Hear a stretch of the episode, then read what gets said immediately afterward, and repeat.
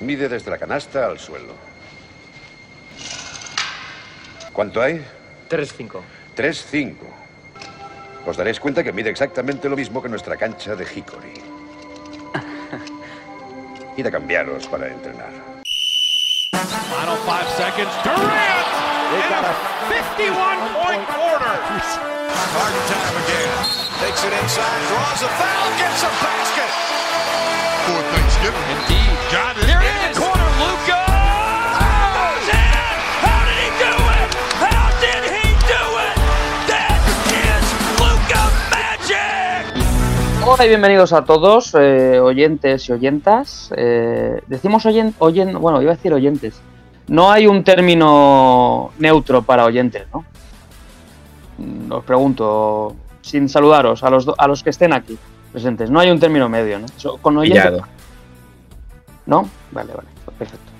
Eh, es un inicio un poco surrealista, pero bueno, bienvenidos a, a todos nuestros seguidores, seguidoras, y ahora sí que meto el seguidores, ¿no? No, no, no os vale.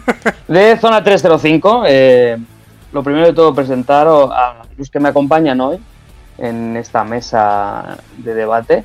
Eh, Jacobo Fernández Pacheco, eh, ¿qué tal estás? Hola Sergio Pérez, encantado de verte y hola a todos los que estamos aquí, aunque seamos pocos.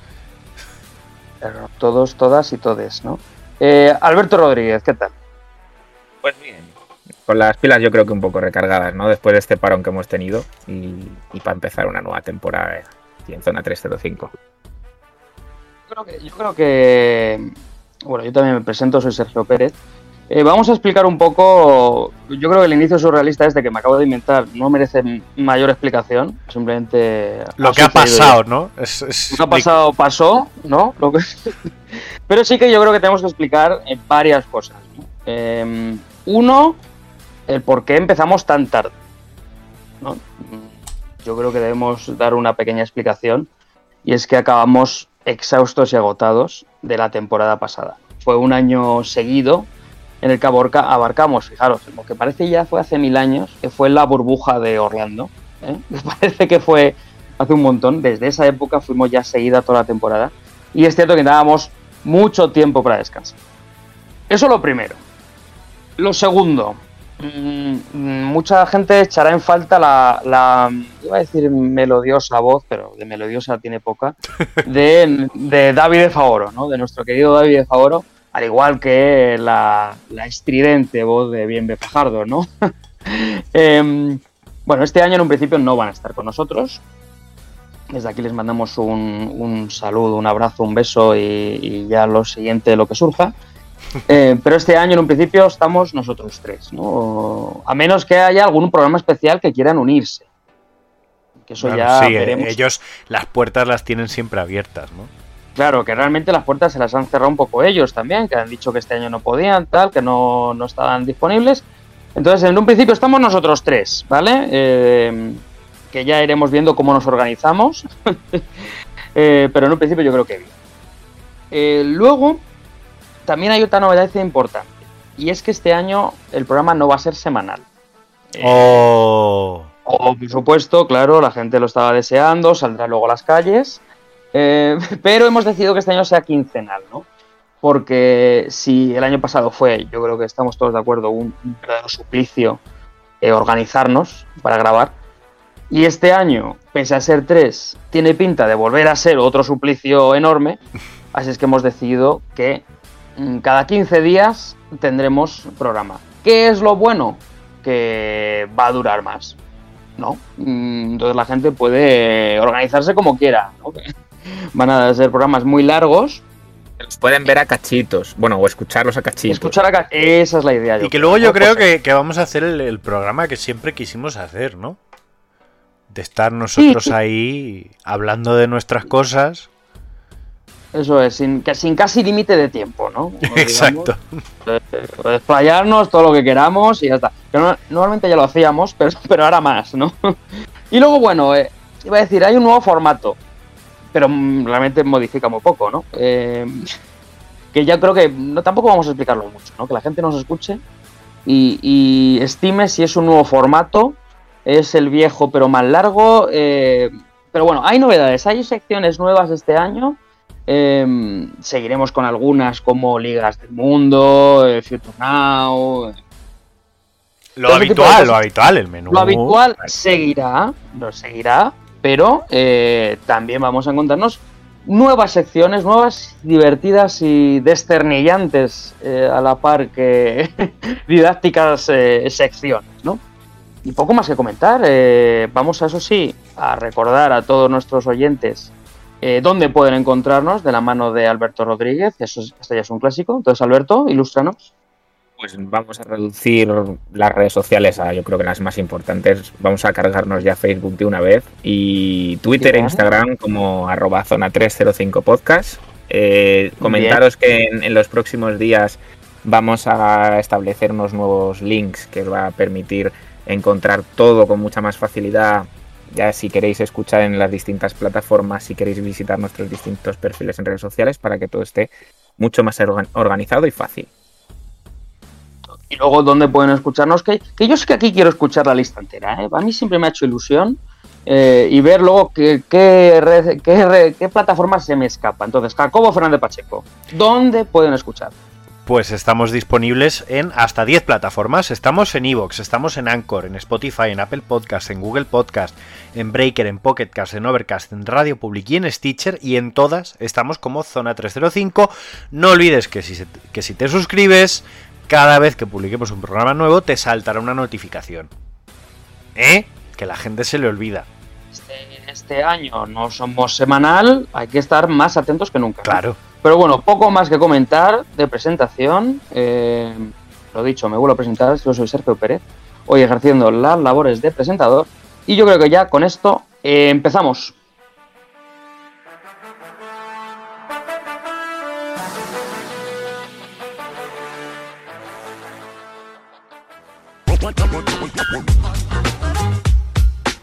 Qué menor, mejor manera de empezar que con una especie de noticiario, ¿no? Lo que pasa es que las noticias que vamos a dar algunas, la gente nos dirá, oye, ¿dó- ¿en qué cueva habéis estado? Eh, porque de esto lo hace ya dos meses, ¿no? Esto- Pero bueno, vamos a hablar un poco... eh, sí, sí, dime, Jacobo. Es que creo que es más como la, la- la constatación de que, de que no hemos pasado de todo, o sea, que estamos informados, de que somos gente enterada de todo lo que ha pasado Eso sí, eso en sí. este, en nuestro mundo mientras hemos estado fuera, ¿no? O sea, Totalmente, o sea, no hemos estado, lo dicho, no hemos estado metidos en una cueva, hemos estado atentos, no vamos a hablar ni de los Juegos Olímpicos ni nada de eso, que porque entonces ya sí que sería un programa de tres horas. claro, y, Eh, me- y a vamos mí me hierve la sangre si hablamos de los Claro. Juegos Olímpicos. Pero sí que vamos a dar nueve noticias, eh, vamos a dar tres cada uno. Vamos a decir de menor a mayor importancia, hay un poco de todo, ¿eh? también hay un poco mezcladitas, tal. Pero vamos a empezar con eh, Alberto Rodríguez, eh, que nos va a dar la primera noticia. Yo creo que abriendo este top 9, digamos, ¿no? que hemos elaborado un poquito más por relevancia y tal, eh, dentro de ese top 9, pues un top 5 de lo que yo creo que han sido los, fichajes o firmas o extensiones más eh, relevantes de- del verano NBA, ¿no? Eh, yo creo que hay que comentar la llegada de Westbrook a Los Ángeles Lakers, que yo creo que abre un panorama totalmente distinto en la franquicia, partiendo de la base de que, pues bueno, estamos eh, con, con tres jugadores de un alto contrato eh, y luego todo mínimos de veterano, alguna excepción o algún contratillo. Eh, creo que hay que felicitar, yo creo, a, a Miami Heat por el, el gran fichaje de Kyle Lowry, que yo creo que les, les posiciona a ser uno de los favoritos del este. Por no hablar solo de fichajes, vamos, voy a mencionar también la, la gran extensión de Michael Porter Jr., aprovechando la, la lesión todavía de Jamal Murray, veremos si es merecida o no, porque se le espera y presupone una gran temporada y otro salto más de calidad. Y luego ya un poco más a nivel general, eh, comentar dos equipos, uno en el que ha habido revolución, que son los Washington Wizards, pues por supuesto a través de ese traspaso de Russell Westbrook, que ha llegado pues cantidad de jugadores de Los Ángeles Lakers, como pueden ser Montel Harrell, Kyle Kuzma, eh, Pope, que vienen a ser pues unos extraños complementos, digamos, de momento, para, para esa quimera o monstruo de varias cabezas que de momento es Washington hasta que se diga lo contrario. Porque creo que han ganado opciones, pero mm, veremos si funciona, junto por ejemplo a la gran firma que yo creo que lo más destacado es la firma de Spencer Dinwiddie. Y por último, pues los Brooklyn Nets. que si no tenían suficiente arsenal, pues eh, han sumado más. Nombres como Paul Millsap, eh, Patty Mills.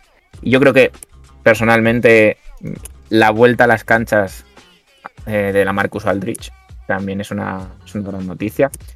Todo puño de veteranos, pero que al final la veteranía y la experiencia cuenta. Y en un proyecto como Brooklyn, en el que el año pasado las lesiones hicieron mucho daño, a la hora de la verdad puede ayudar mucho.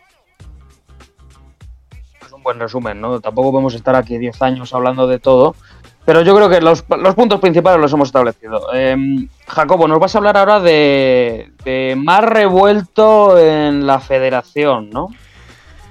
Sí, bueno, esta es una noticia de la que ya en su momento en nuestros ratos privados yo dije que cuando el río suena es que agua lleva y como todo el mundo debe saber ya, aunque hace poquito que el asunto ha llegado a los tribunales, eh, Lucas Mondelo ha dejado de ser eh, seleccionador eh, de la selección femenina de baloncesto por una por unas supuestas acusaciones de comportamiento, digo presuntas, supuestas, de eh, comportamientos abusivos para con eh, sus jugadoras, tanto dentro de la selección como en los equipos que ha dirigido fuera del baloncesto internacional. Marta Sargay ha sido, no diríamos la portavoz, pero sí quien se atrevió a dar eh, ese paso y denunciar a Mondelo una vez acabaron las competiciones internacionales. Una vez a Sargay se han unido obviamente Laura Nichols y demás.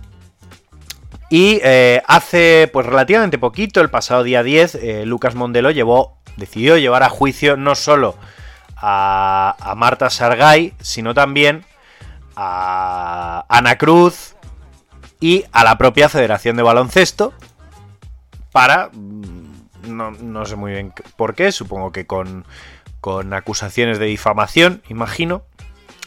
Pero bueno, supongo que el asunto se aclarará. Eh, hipotéticamente Mondelo habría cometido abusos con respecto al, a ciertos comentarios sobre el peso y el nivel de exigencia a las jugadoras, eh, cosa que en, en plena época de, de, del cuidado de la salud mental que, que, tampoco se ha tocado, pues bueno, parece que ha salpicado a Lucas Mondelo. Y la federación ha decidido eh, sustituirle con Miguel Méndez, que llega y se hace cargo de, de la selección en, en, tiempos revueltos, porque también es verdad que ante todo este mare magnum de situaciones que se han dado, la federación parece que ha guardado silencio y especialmente en redes se ha pedido no, eh, no sin poca efusividad la cabeza de Jorge Garbajosa. Entonces veremos en veremos Como en qué cualquier queda presidente, ¿no? Sí. Veremos en qué queda. la cosa. Sí. Muy bien, la verdad es que hay que decirlo, Méndez me parece un gran acierto, ¿eh? Como sustituto no han fichado a, a un... A un cualquiera. Desde Claro, luego no han fichado a un cualquiera. Pero bueno, hablando de selección femenina, seguimos con un poco baloncesto femenino, ya que una de las nuestras, ¿no? Que siempre nos gusta, ¿no? Cuando una, alguien triunfa es uno de los nuestros. Y cuando alguien fracasa es ese, esa paria, ¿no? Esa persona, esa persona de la que usted me habla, señor Claro. Zapatero. Entonces, en este caso vamos a hablar de una de las nuestras, que es Astuendur, que ha llegado a la final de la WNBA. Eh, una final muy sorprendente, sobre todo porque han llegado Phoenix Mercury, que a priori era un gran equipo, pero que iban con el quinto mejor balance, y la Chicago Sky con sexto mejor balance, Chicago Sky de Astuendur, que es, eh, no iba a decir la gran estrella, sino que es nuestra jugadora referente, ¿no? Eh, muy sorprendente, sobre todo porque han ganado a, Las Vegas 6 o Aces, o como queramos llamarlas, y em, eh, a Connecticut, Connecticut Suns, ambos con el mejor registro de toda la temporada. Em, muy sorprendente, muy sorprendente, sobre todo para mí Chicago, Mm, porque luego ves el, el Big Three de Phoenix, de Mercury, entre Greener, Taurasi y Diggins Smith, al final te pueden hacer un roto espectacular. Eh, pero sí que Chicago Sky al final, oye, ha sido llegar y besar el santo para Candice Parker. o sea, Es, es la alegría que me llevo. Totalmente, no, no, no, vamos, el equipo que tienen es, es bastante bueno, pero no deja de ser un quinto y un sexto que llegan a final de WNBA, ¿no? Nos imaginamos realmente en NBA un quinto de conferencia y un sexto de la otra llegando a final de NBA. Yo no lo veo, pero bueno, esto es lo bonito de la WNBA. Ya estaremos atentos a ver cómo se resuelve, eh, pero obviamente desde aquí, desde Zona 305, queremos apoyar a Chicago Sky y a Stu Endur eh, a conseguir el título. Aunque bueno, si lo consigue Phoenix Mercury, pues tampoco vamos a rasgarnos las vestiduras, ¿no? pero bueno, vamos con otra noticia. En este caso continúo yo. Nos vamos a venir un poquito más para acá, para, para nuestro continente. Vamos a hablar un poco de Liga Andesa, eh, que ya ha comenzado. Llevamos ya cinco jornadas. Eh, con algunas sorpresas para bien y otras para mal. Eh, a destacar, eh, para, para, bien claramente, eh, Río Breogán, un recién ascendido que se ha puesto con un 3-2 y las dos derrotas contra Barcelona y Unicaja, y muy ajustadas. O sea que les podemos dar ese, esa cancha, ¿no? Les podemos dar ese margen de error. Y para mal Andorra, sin ninguna duda, pese a que ha ganado este fin de semana, se ha puesto con 1-4, pero se ve que la plantilla está muy corta. Muy corta, muy corta. Destacar también, eh, que ya lo he nombrado un poco antes, Unicaja. Parece ser que un, parece ser que este año Unicaja, de la mano de Norris Cole, ¿os acordáis de Norris Cole? Madre mía, Norris Cole, está vivo. Pues está vivo y está jugando muy bien. Está a un nivel extraordinario. Eh, y parece que este año Unicaja sí que puede dar ese paso adelante. No, no estamos hablando del Unicaja de 2005 eh, o de 2006 cuando ganó la liga, pero hombre, volver a playoff de una manera asidua y, y, con un buen balance sí que puede. ¿no? Obviamente vamos a obviar noticias de Real Madrid y Barcelona porque eh, todos lo sabemos más o menos, los fichajes. Business bien, as usual. El negocio como siempre, eso es. Todo bien, todo genial, todos contentos. Y, muy buen nivel este año de Liga Andesa. Así que hay que estar atentos, pero sobre todo Breogán para bien, Andorra para mal. Y vamos ahora con un caso un poquito más escabroso. Parece que yo me he quedado con las noticias positivas y, y tengo que colocar un poco las negativas, porque vamos a hablar de, de un chaval que está algo perdido, ¿no? Chavalito, sí. Eh, quizás sería más normal pensar que esta noticia la tendría que dar Jacobo, ¿no? Pero bueno, para no entrar en demasiada polémica, ya me meto yo. Eh, ben Simmons, queridos, eh, antes hemos hablado por mi parte de fichajes, extensiones y demás. Bueno, pues eh, Ben Simmons, eh, en vez de extender, va, va a recibir multas. día sí, día también. Porque la situación actual es que Ben Simmons no quiere saber nada de Filadelfia. No va a ir a entrenamientos, no va a jugar partidos. jugadores que han querido coger vuelos se les ha prohibido para hablar con él. la franquicia durante todo el verano, después de aquellas polémicas declaraciones cuando se les eliminó de playoff. Eh, han ido recogiendo cable, pero ya no hay vuelta atrás. Eh, dato curioso es que a Ben Simmons no es que le quede un año o dos, es que le quedan cuatro años de contrato a razón de más de 33 o 34 millones. Que yo creo que un jugador que ya ha cobrado, eh, todavía le queda muchísima carrera por delante, no le va a temblar la mano si tiene que no cobrar. No creo que vaya a pasar hambre, la verdad. Entonces, está la situación un poquito tensa en Filadelfia porque uno de tus jugadores franquicia no juega, no se siente valorado, eh, su nivel eh, de mercado es negativo porque ya todo el mundo conoce la situación, con lo cual eh, es ciertamente complicado encontrar algún traspaso que satisfaga a Filadelfia, pero bueno, en eso ya nos meteremos quizá en otro momento, ¿no? Entonces, bueno, saltan desde hace ya varias semanas las alarmas en Filadelfia y, y, no pinta bien la cosa. La verdad es que me da a mí que tenemos drama para rato. Eh, hablando de dramas, Alberto. Sí. Mmm, hay algunos jugadores que tienen ganas de dar un poquito de guerrilla fuera de las canchas. Mmm, explícanos un poco de qué va esto. Sí, bueno, eh, ¿por dónde empiezo? No? Eh, aquí en zona 305 yo creo que es importante decir que todos estamos ya vacunados.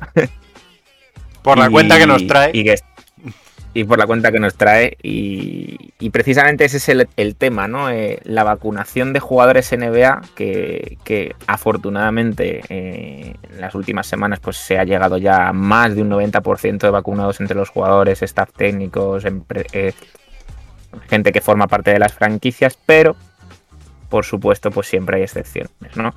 Eh, comentar que uno de los que estaba dando también bastante problema, como es Andrew Wiggins, finalmente sí se ha vacunado, pero fijaos lo que, lo que lleva eh, esta decisión tardía a que, por ejemplo, no vaya a poder participar en ninguno de los partidos de pretemporada, a pesar de que sí que puede entrenar. Lo cual que, aunque ya sabemos que no son unos partidos pues muy relevantes, eh, al final es coger un poquito de ritmo de competición, estar en, en la cancha, que tu entrenador pueda probar cosas.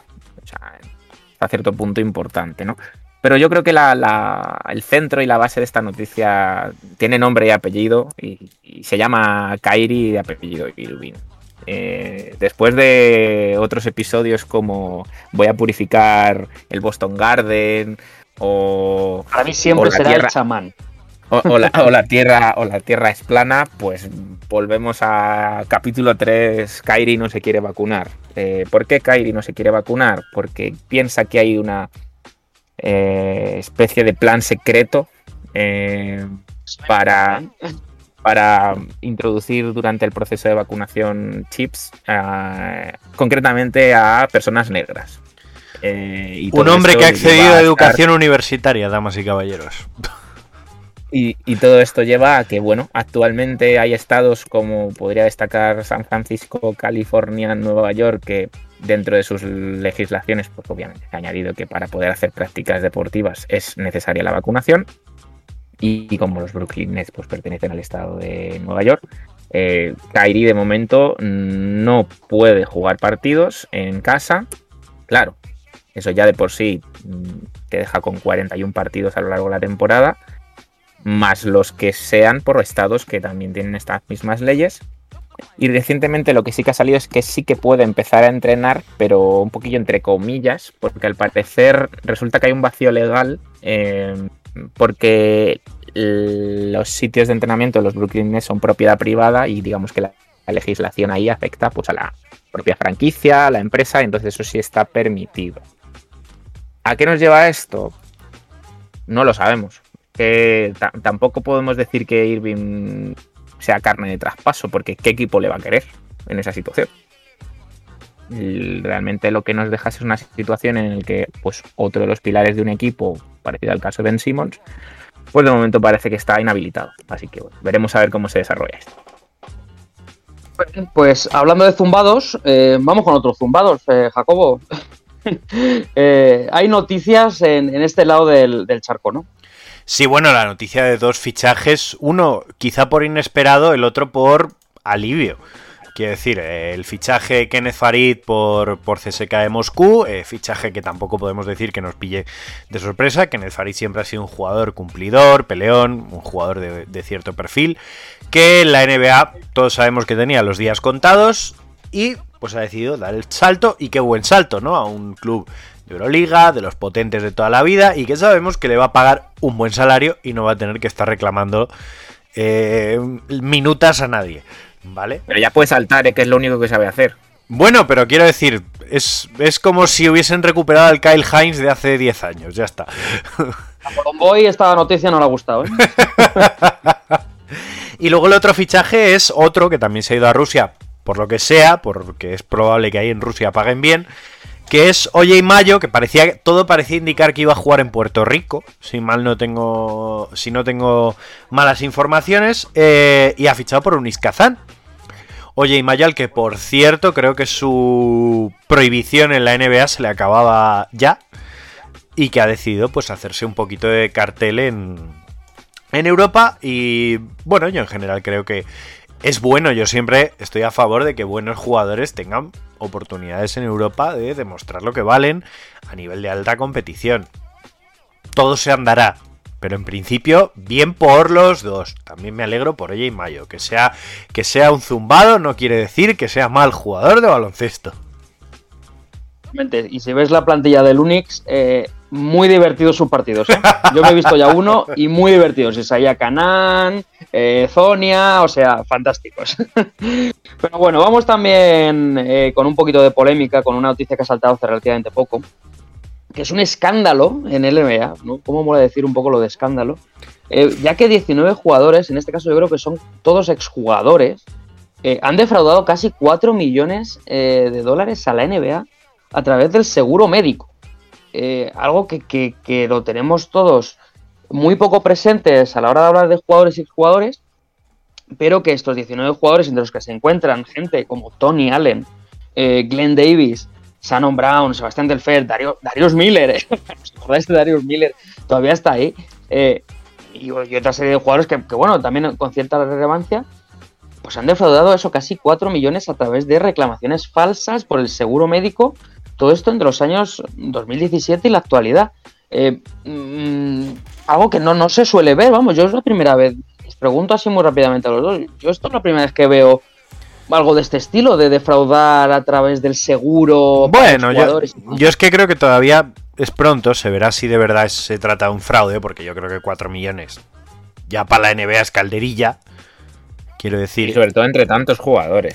Y entre tantos jugadores, pues algunos, yo no digo que algunos habrán defraudado, otros me cuesta más creerlo, por el dinero que han ganado, me cuesta más creerlo. Y por Pero- suspensiones, Jacobo.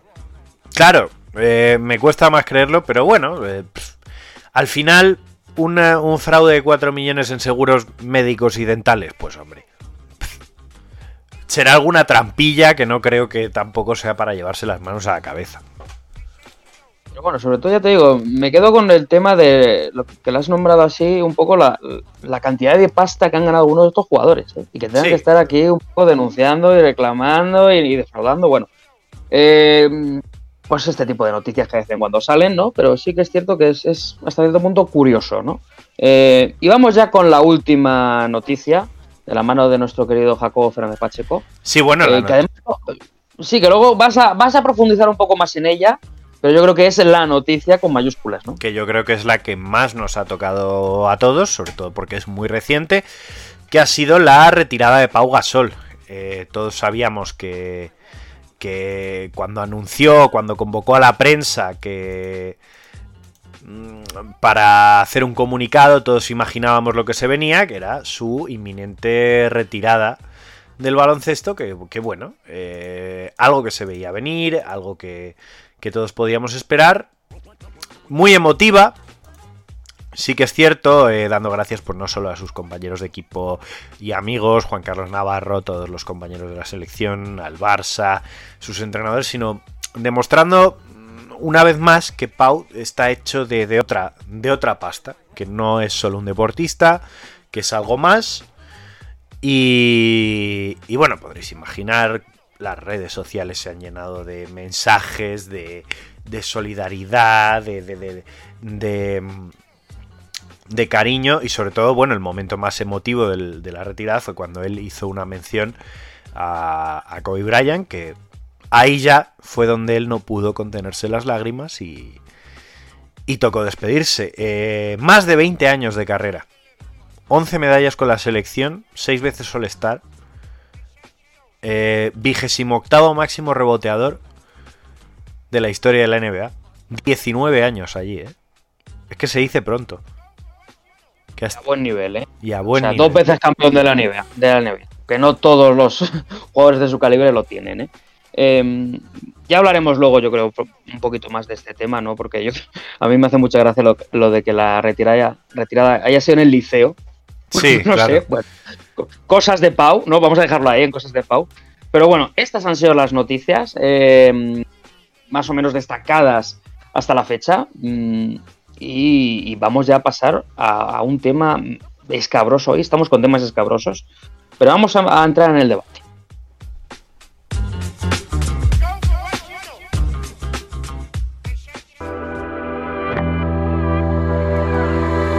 Un debate que, que se va a instaurar en este nuevo formato, ¿no? Un debate que va a durar pues, unos 25 minutos, ¿no? No, no creo que lleguemos a más. Tú danos tiempo. Eh, Tú danos tiempo, que es peor. Pero es- efectivamente, pero en un principio va a durar eso entre 25 20 y 25 minutos, tampoco queremos extendernos mucho. Y en este caso vamos con un tema que nos afecta mucho a, los jugadores, barra entrenadores, barra utilleros, barra lo que te dé la gana pensar, señor oyente, eh, que es el uso de la mascarilla en partidos oficiales de federación en la Comunidad de Madrid. Quiero aclarar esto porque esto luego va a ser otro punto del debate. Entonces, para ponernos un poco en la situación, empezamos nueva liga, nueva temporada, con ilusión que siempre conlleva.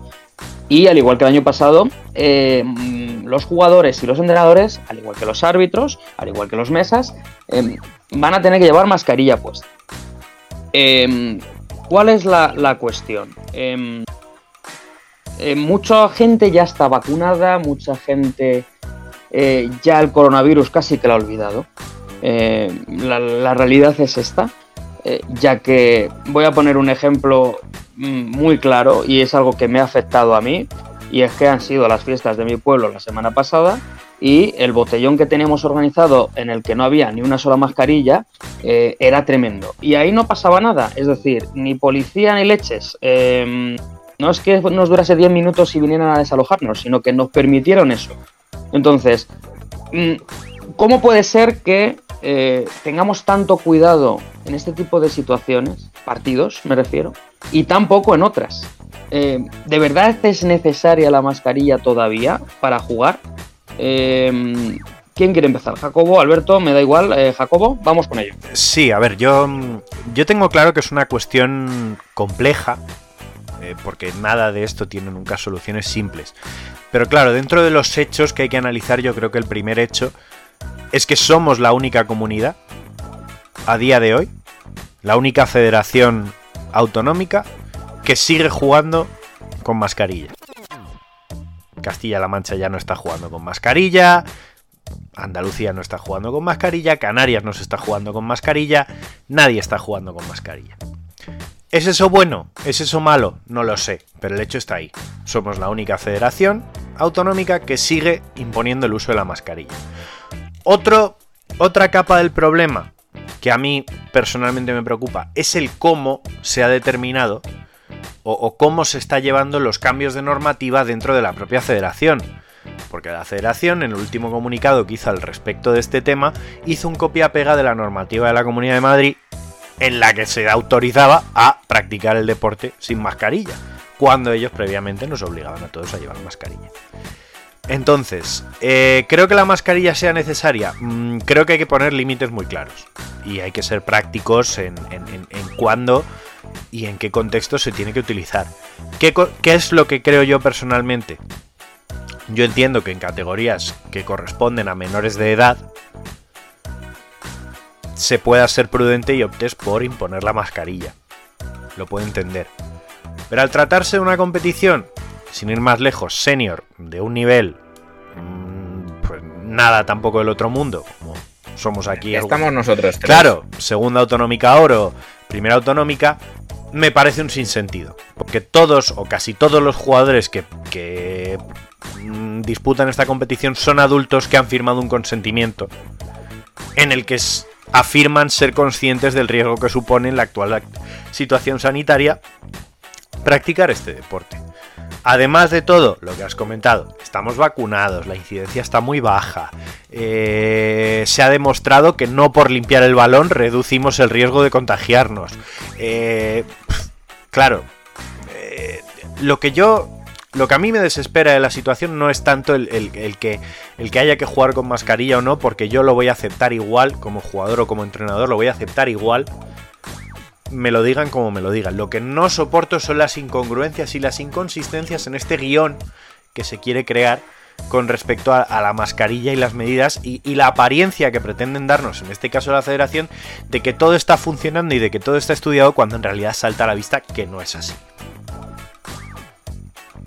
Yo voy a tirar un poco más, eh, empezando por lo normativo, ¿no? Que, que también eh, viene bien un poco, como dices tú, Jacobo, el copia-pega y demás.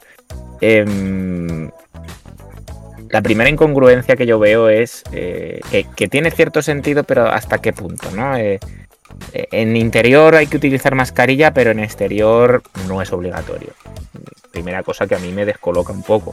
Bueno, es, es que, que, eso es otra, otra eh, movida. Es, ahora andamos en ese tema, ahora andamos. Ese, ese de, quiero decir, por abrir un, un melón ya, quiero decir, te va a dar igual, dicho mal y pronto, restregarte con otro jugador cuando estés defendiendo o que estáis los dos sudados, etcétera, etcétera.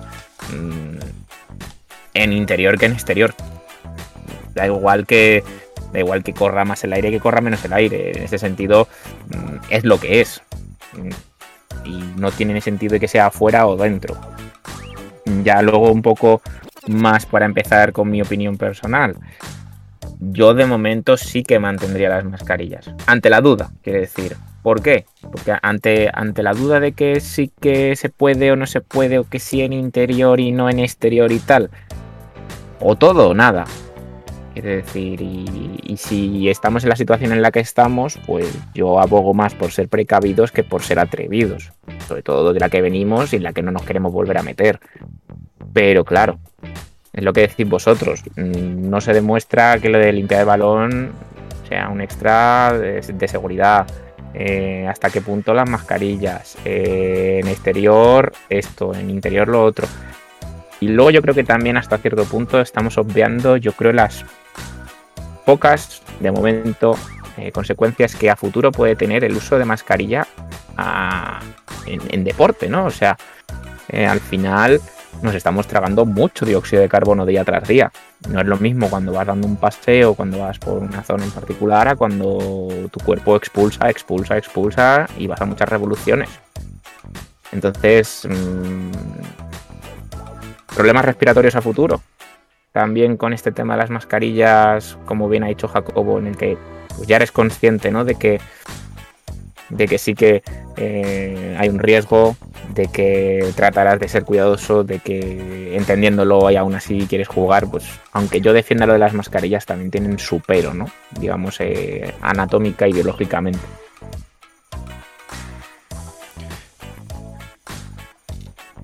Vale.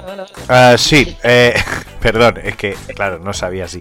No, pero que bueno, que a, todo eso yo quiero añadir que es que el hecho de que ya, ya a día de hoy se está haciendo, y el año pasado se está haciendo muy flexible, los propios árbitros y, y la gran mayoría de competiciones se está siendo muy flexible con el uso de la mascarilla, y eso ya genera un tema de ventajas y desventajas si quieres irte a lo meramente competitivo. Todos conocemos al jugador que lleva la mascarilla por debajo de la nariz, que respira infinitamente mucho mejor que el jugador que, ateniéndose a la norma, se pone la mascarilla correctamente y es más, exige parar al árbitro cuando su, cuando su mascarilla no está colocada correctamente. Claro. Ya no solo los problemas respiratorios que podamos generar, es que, es que no puedes ofrecer el mismo rendimiento cuando juegas con mascarilla que cuando juegas sin mascarilla, porque tu oxigenación no es igual. Te cansas más rápido, eh, el tejido se humedece y por lo tanto respirar te cuesta más, tienes que hacer más cambios, más descansos, etcétera, etcétera, etcétera, y un largo etcétera. Y al final, hombre, yo, yo puedo estar un poco con Alberto en eso, que o todos o ninguno. O todos o ninguno. Pero esto de, no, de no saber qué hacer y por lo tanto no hacemos nada, me parece pues la peor de las soluciones, que es no, no elegir una solución. Mm, la cosa es que, que- bien lo habéis dicho, solo la Comunidad de Madrid se sigue usando la mascarilla. Entonces, em, ¿esto, esto a, qué se debe? Es decir, eh, es que en Madrid somos más tontos, somos más precavidos, eh, somos los más listos. em, porque, a, ver, yo ahora mismo no conozco el índice de contagio en deportistas a través de partidos en unas comunidades y en otras. Yo eso no lo conozco pero no creo que sea, que- que sea un dato eh, que difiera mucho entre una comunidad y otra. Es decir, no, no, no creo que en la Comunidad de Madrid el índice de contagios en partidos sea del 0,1 y en Valencia del 50, por poner un ejemplo muy exagerado, ¿no? Entonces, esto, mm, mm, ¿por qué? O sea, Madrid, mm, ¿por qué eh, somos diferentes? Pri- Primero te voy a coger un poco el, el guante, ¿no? Con esto que has dicho de, de los datos y tal. Yo tampoco los conozco, ¿no? Pero yo creo que eh, ya dentro de un, propio, de un mismo entrenamiento, yo creo que hay la misma posibilidad de que tus jugadores se contagien entre ellos, porque al final cada uno va a su trabajo, va a la universidad, va al cole, va a lo que sea. O sea, te lo puedes traer desde cualquier situación. Entonces yo creo que no hay más riesgo en un partido que en un entrenamiento partiendo de esa base. Luego ya, el problema de por qué Madrid sí, el resto no.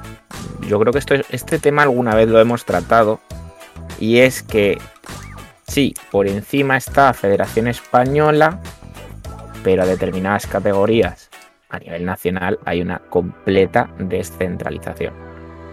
De en Madrid se hacen unas cosas, en País Vasco se hacen otras cosas, en Andalucía. o sea, en, otras- En este otras caso, cosas- Alberto, eh, eh, digamos que es- el uso de la mascarilla es en Madrid solo. Quiero decir, Por eso, no- por eso quiero decir que, que si, si estuviera todo unificado, si estuviera centralizado, si todo, si todas las normas a nivel nacional, igual que pasa con la Federación Española, de determinada eh, categoría que creo que es la Liga EVA, ¿no? A partir de cuando se- podemos de- decir que ya es eh, Federación Española.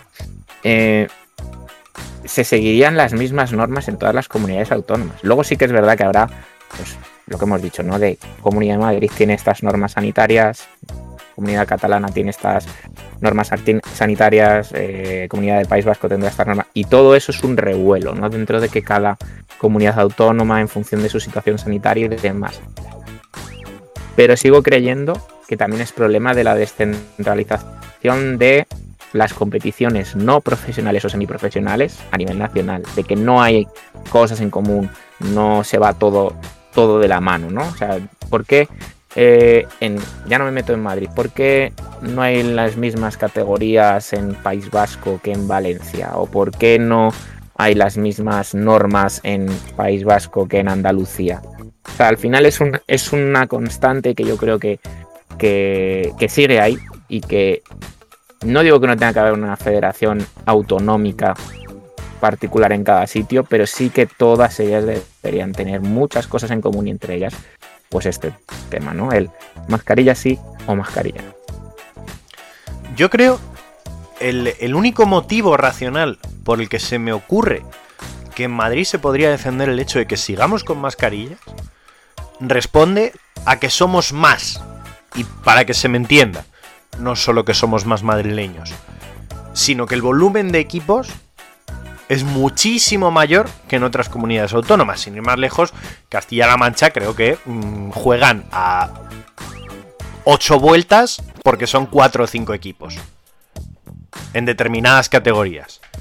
¿De acuerdo? O sea, ese es el único argumento racional que se me puede ocurrir. El hecho, claro, es que hay tal, tal cantidad de equipos, tal número de jugadores y tal dimensión de clubes en Madrid que, joder, es mucha gente, vale, vamos a poner mascarillas.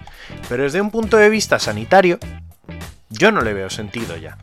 Porque se puede, ahora mismo se puede, cada uno se puede quitar la mascarilla literalmente donde le dé la gana, porque seamos honestos, la gente va sin mascarilla por la calle, entra a un restaurante con la mascarilla puesta durante los 10 segundos que tardan en atenderle y cuando se sienta se la vuelve a quitar. Claro, entonces, entonces, es verdad, no hay nada demostrado eh, con respecto a los contagios entre deportistas a través de la actividad deportiva. Lo que sí está demostrado es que la gente que realiza actividad física, sus síntomas suelen ser menores. Que la gente que tiene un deterioro mm, determinado, tal. Con lo cual podemos. Aquí me estoy poniendo muy, muy maniqueo y relativista, pero que podemos determinar que, aun suponiendo que se contagiasen jugadores, en este caso, las consecuencias para ellos serían ligeramente menores que para una persona, pongamos, de un colectivo vulnerable. Que sí, la gente tiene familias y la gente tal, vamos a ver. Si estuviéramos tan preocupados porque los entornos de los jóvenes o de determinados colectivos no se contagiasen, seguiríamos en cuarentena. Hasta que se hubiese matado el bicho. Y el bicho no se ha matado y la vida tiene que seguir. Entonces, yo, el, único, la única parte de verdad que consigo racionalizar en por qué en Madrid seguimos usando mascarilla es esa, es el, vale, somos muchos, es un estrato de la población muy grande, no vamos a pillarnos los dedos. Pero de nuevo, yo es que creo que ya sabemos todos, al menos en este foro, muy bien quién se encarga de cada cosa en la federación y cómo trabajan o no trabajan. En eso coincido. Pero bueno, hemos hablado también, por encauzar también un poquito ya no la parte de porque otros, en otros lados sí, otros no. Hemos hablado, que la, la ha metido Alberto, el tema de el uso en el exterior. Eh, para, para que situarnos, si el campo es exterior, es decir, los típicos patios de colegio, eh, no hace falta llevar mascarilla. Bien, eso a priori es igualitario para los dos equipos. Eso no quiere decir que un equipo pueda llevar mascarilla y otro no. Pero, eh, ¿hasta qué punto es una ventaja para el equipo que juega o entrena fuera? Eh, ¿Es de verdad tan diferencial? Yo creo que no es tan diferencial. No es tan diferencial. Pero bueno, quiero escucharos. A ver, yo, mm, por quedarme a gusto, ya que tenemos tiempo en este nuevo formato de programa, diré que a día de hoy eh, pistas exteriores de colegio deberían estar prohibidas. Amén. No Partiendo te de a- Alberto, Amén. te lo digo. A ver, Es que me quiero amén, quedar a gusto. amén y 18 amenes, pero no te metas en eso. Vamos con las mascarillas, porque es que si no, mascarillas en uso Dicho exterior. eso, dicho lo cual, dicho lo cual, eh, si tiene más ventaja, hombre, yo doy por hecho que como entrenador, yo si me tocara est- estar en exterior entrenando con mis jugadores, ante la posibilidad de que me toque de momento seguir jugando en interior con mascarilla, yo los entrenamientos los seguiría realizando con mascarilla. Ya, ya no hablamos del llevarla o no llevarla, sino volviendo a lo competitivo. Si no entrenas con mascarilla, no te acostumbras a la mascarilla, aunque ya hemos vivido ese proceso de adaptación y demás, ¿no? Pero, pero yo creo que ante las dudas que hay, se debería, sea en exterior o en interior, seguir entrenando con mascarilla, porque sí que es verdad que si eres eh, típico equipo de patio de cole que, que entrena fuera, a la hora de la verdad, cuando, cuando te toque jugar en, en interior, lo vas a pasar muy mal. En cambio, al contrario, sí le veo la gente, la gente está acostumbrada ya. Quiero decir, no es algo Sí, nuevo. pero lo- quiere decir que sí. Claro, pero si- si pierdes la costumbre, no sé, yo creo que es más. Por ponerlo de una manera, yo creo que es más liberador el hecho de llegas a un patio de colegio que es donde te toca jugar en exterior y tal, y te quitas la mascarilla. Ah, como entreno en exterior, pues no la uso y el día que me toque competir con mascarilla mm, lo paso peor. Yo lo veo como, como eso, ¿no? El, el hecho de seguir entrenando, da igual sea interior o exterior, con mascarilla. Y bueno, pues igual que la lluvia es una molestia cuando suceden estas cosas, pues a lo mejor este año es una liberación el poder quitarte la mascarilla para jugar en exterior. Virgen de Atocha te, te va a molar, ¿no? Si vas. Me refiero por jugar por fuera, ¿no? A, Cabri- a Cabrini, con Yo es, que, Cabrini. yo es que creo que aquí todos estamos de acuerdo en el tema de las canchas exteriores. Pero de nuevo, es que es un sinsentido. Porque te da igual quitarle la mascarilla a dos personas sudadas que se van a estar restregando durante 40 minutos. Me hace mucha gracia lo del aplauso final, ¿no? Que ese ya también puede ser otro tema. Sí, bueno, aplaudimos al rival, bueno, sí, vale. hacemos o un sea, aplauso nos hemos estado- pegando al rebote No, claro, nos hemos estado metiendo el dedo en el ojo y en la oreja y, y- y tocándonos las partes pudendas, Sí.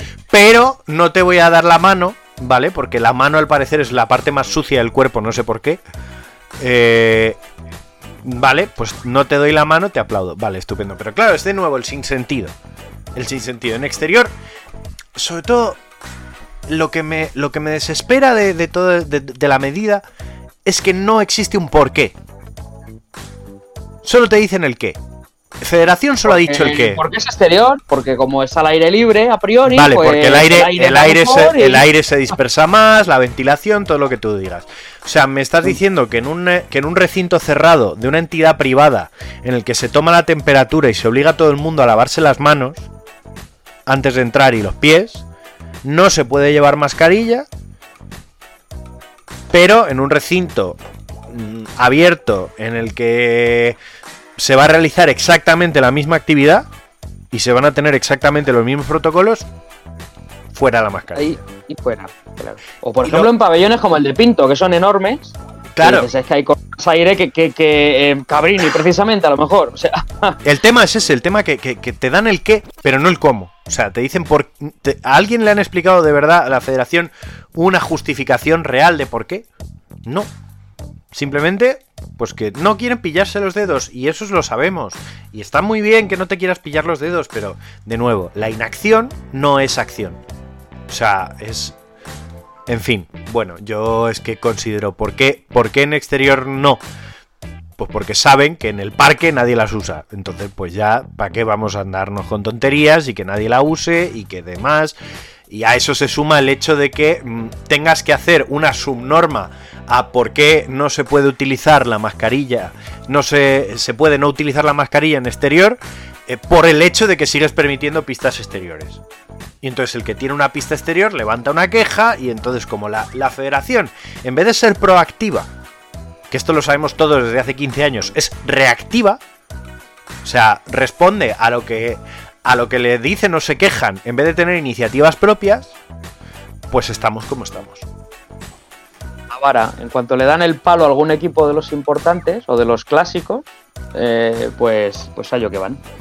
Bueno, vamos a hacer una pequeña pausa, luego seguiremos con este tema. Pero vamos a meter una de las novedades del, del programa y vamos con. Pero espera, espera, espera, espera, esto hay que hacerlo con, con emoción. Esto no puede ¿Cómo quedarse así, Pérez. Esto no puede quedarse Bueno, así. ¿cómo que- cómo- cómo que Redoble, redoble de tambor, algo, no sé, ¿qué hago? Es que claro, a mí me sueltas esto y yo, y yo qué música pongo ahora. No sé, iba, a- iba a ir con la misma, pero bueno, métele un redoble de tambores entonces. Vale, espérate un momento. redoble de tambor.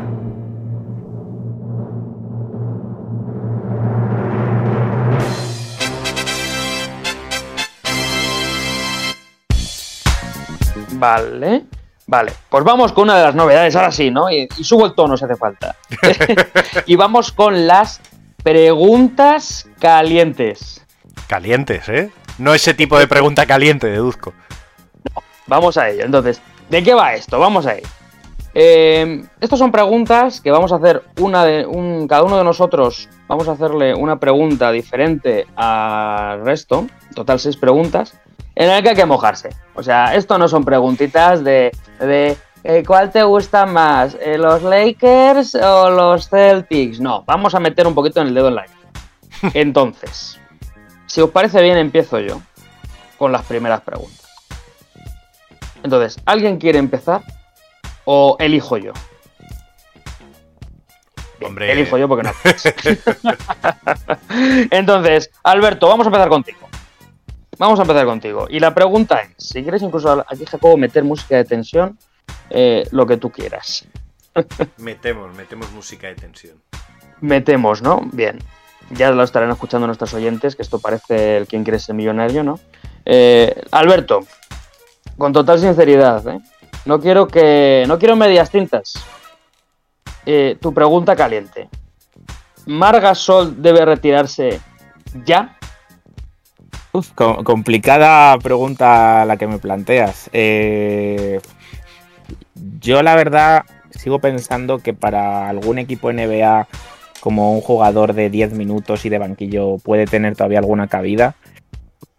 Eh, lo que no veo es que vuelva a Europa a un equipo mm, competitivo. Entonces, yo respondería NBA o retirada. Joder, o sea. Hay un O trecho, sea, ¿eh? O la, o la liga más potente o me retiro. Creo, Bueno, que ha tomado, vale, vale. creo que ha tomado el camino más de en medio, Marc. Tota- totalmente. eh. Mira que he dicho sin medias tintas y tal. Bueno, por lo menos ha dejado clara su opinión. O sea, o NBA a chupar banquillo o nada. Vale, perfecto. Eh, Jacobo, vamos contigo. Dígame.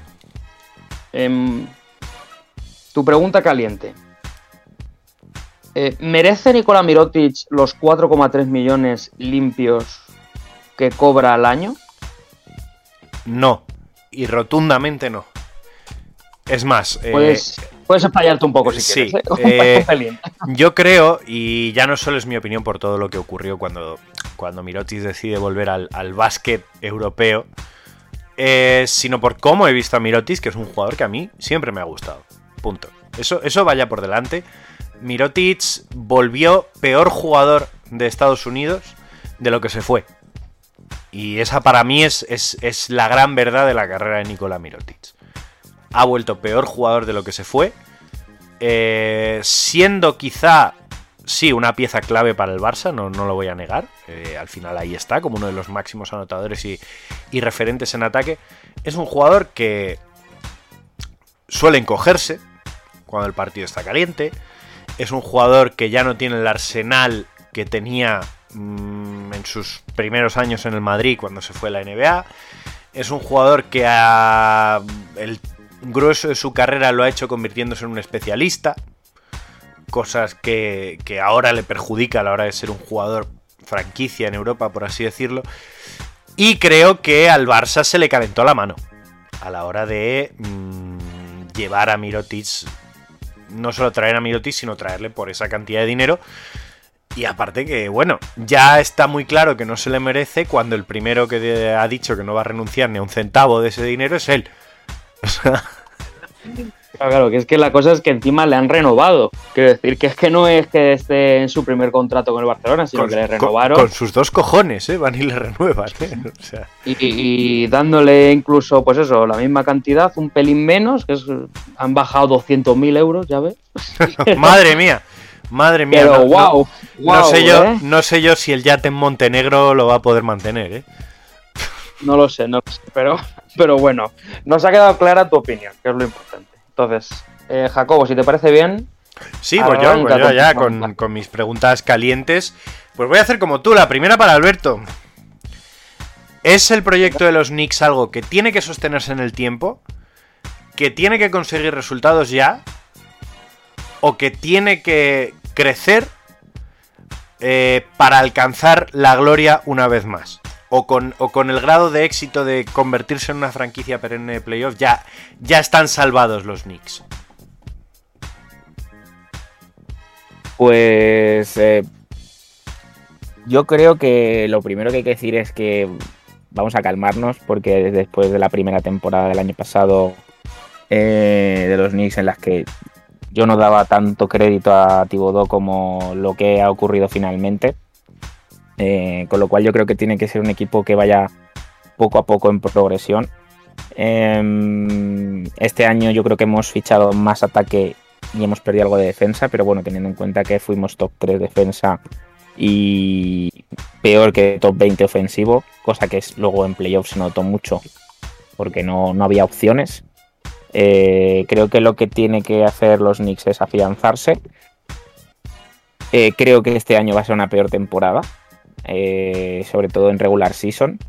Eh, a lo mejor no entran directamente a playoffs como el año pasado, pero sin embargo, si se meten en playoff, creo que tienen más posibilidades de pasar de, de primera ronda. Es decir, a lo mejor durante la temporada regular va a ser más largo, pero les veo mejor equipo de cara a los playoffs. Entonces diría que de momento hay que ir con paciencia, eh, que los jóvenes sigan cogiendo experiencia y desarrollándose, y si le pueden pegar un susto a alguien, pues ahí estará no se pueden hacer las cosas de un día para otro. No somos los Lakers. Vaya, vaya, vaya. Duras declaraciones, ¿eh? Los Lakers del Este. Eh, y ahí va mi pregunta para ti, Sergio Pérez. Que, como es mi monotema de hoy, quería preguntarte, eh, ¿se ha retirado bien Pau Gasol? Tú que has sido especialmente crítico con la situación de los hermanos Gasol. eh, este, este último año y medio, podríamos decir. ¿Se ha retirado bien Pau Gasol? para mí no, porque mm, en, en el Barcelona, en esos meses en el Barcelona sí que demostró que todavía podía ser hasta cierto punto jugador válido cuando juegas contra Manresa o Burgos, eso está muy bien, pero en Euroliga y a nivel selección se vio que no, que no estaba, que no, y la, la selección tocó fondo. Eh, lo que más me, entre comillas, jode es que dejó un poco, entre comillas, abierta la, posibilidad, cuando, cuando anunció su retirada, de que se había planteado seguir. Eh, joder, después de los últimos juegos, si dices, no, es que yo mm, quiero retirarme antes de irme arrastrando o ir en silla de ruedas, es que no has visto tus partidos en, el- los Juegos Olímpicos. Porque, porque tela. Entonces, para mí, le han sobrado dos, tres años de retirarse. Después de su época en Milwaukee, creo que era el momento. O de intentar ir al Barcelona o, de retirarse.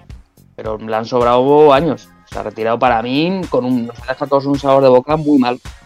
Pero bueno, eh, no es fácil retirarse. No, no todos somos Michael. Y mira las veces que se retiró y. Pero bueno, Alberto, tus preguntas. Vale, la primera va para Jacobo. Multirespuesta. Eh, ben Simmons fuera de Filadelfia, sí o no. Y como yo creo que es un hecho que saldrá de los packs que más se han visto en noticias, por internet y tal, tú que eres de Filadelfia, ¿cuál te resulta el más interesante? Ben Simmons fuera sí o no, eh, yo creo que La respuesta es sí, por favor. Sí, por favor. O sea, Y, ya. y ya. Y ya. Y ya. Eh, como no pueden despedirle, porque no pueden, Eh, no lo harían ya. Claro, si no estaría hecho eso hace ya bastante. Eh, hombre, yo creo que actualmente el, el- el paquete de todos los traspasos que más suena es el de Pacers, que parece que están más que dispuestos a aceptarlo y me, y me parece justo si de verdad Pacers tiene un interés genuino en fichar a, Ben Simmons que eh, Malcolm Brondo- Brogdon y Caris Levert a cambio de Ben Simmons me parece un intercambio justo. Eh, tienes un jugador, un anotador contrastado como Caris Levert, que no ha vuelto nada mal después de su operación de, de aquella masa que tenían en, en un riñón. Y luego yo creo que un base de garantías, que es quizá lo que más falta le hacía a, Filadelfia en esta situación de Ben Simmons, que es Malcolm Brogdon. Eh, no, ojo, no estoy diciendo All-Star. Yo entiendo, yo siempre entenderé que Ben Simmons tiene, o, se supone que tiene la calidad para ser un, un All-Star y un, y un jugador que domine en, en la posición que él decida jugar, si se decide por alguna en algún momento. Eh, un jugador para dominar. No estoy hablando de un base dominante, estoy hablando de un base de garantías. Que es muy difícil. Hay, hay jugadores que tienen un perfil muy alto en la liga y que no son garantías. Pues yo creo que el intercambio de, un jugador que la está liando, como Ben Simmons, por dos jugadores de garantías siempre me parece el mal menor dentro de que su valor de traspaso está por los suelos. Yo creo que sin duda aceptaría la oferta de, de Indiana y si no, pues parece ser que los Spurs siguen muy interesados, aunque todavía nadie sabe qué dan a cambio de Ben Simmons. Y además piensa que son no solo dos jugadores contrastados, sino de cercanos 20 puntos por partido y el pack incluye además una primera ronda, que eso siempre es de agradecer. efectivamente, sí, sin duda. Bueno, y Sergio Pérez, eh, yo te voy a poner eh, entre dos de tus amores y a ver qué me dices. Eh, ¿Quién tendrá mejor temporada? ¿Russell Westbrook en los Lakers o Jason Kidd en Dallas Mavericks? Una pregunta para mí muy sencilla. Eh, Russell Westbrook. O sea, no me fío nada de Jason Kidd. O sea, porque no me ha demostrado nada. Bueno, ni a mí ni a nadie. Como entrenador. O sea, siempre ha fracasado como entrenador. No ha hecho nada. Entonces, mm, no, hemos, hemos recurrido al Capitán Nostalgia eh, para buscar el nuevo entrenador y hemos recurrido aquí. Bueno, entonces yo me fío de los hechos y sé que Westbrook es un buen jugador, mejor, peor, pero es un buen jugador que rinde, Eh, más o menos, pero rinde. Kidd de momento no ha rendido como entrenador, entonces yo creo que como temporada la va a hacer mejor eh, Westbrook, sin ninguna duda. Pero bueno, bien, ya terminamos con esto, preguntas calientes que, y bastante que nos hemos extendido. Vamos a retomar últimos cinco minutos del debate y pasaremos luego al juego misterioso.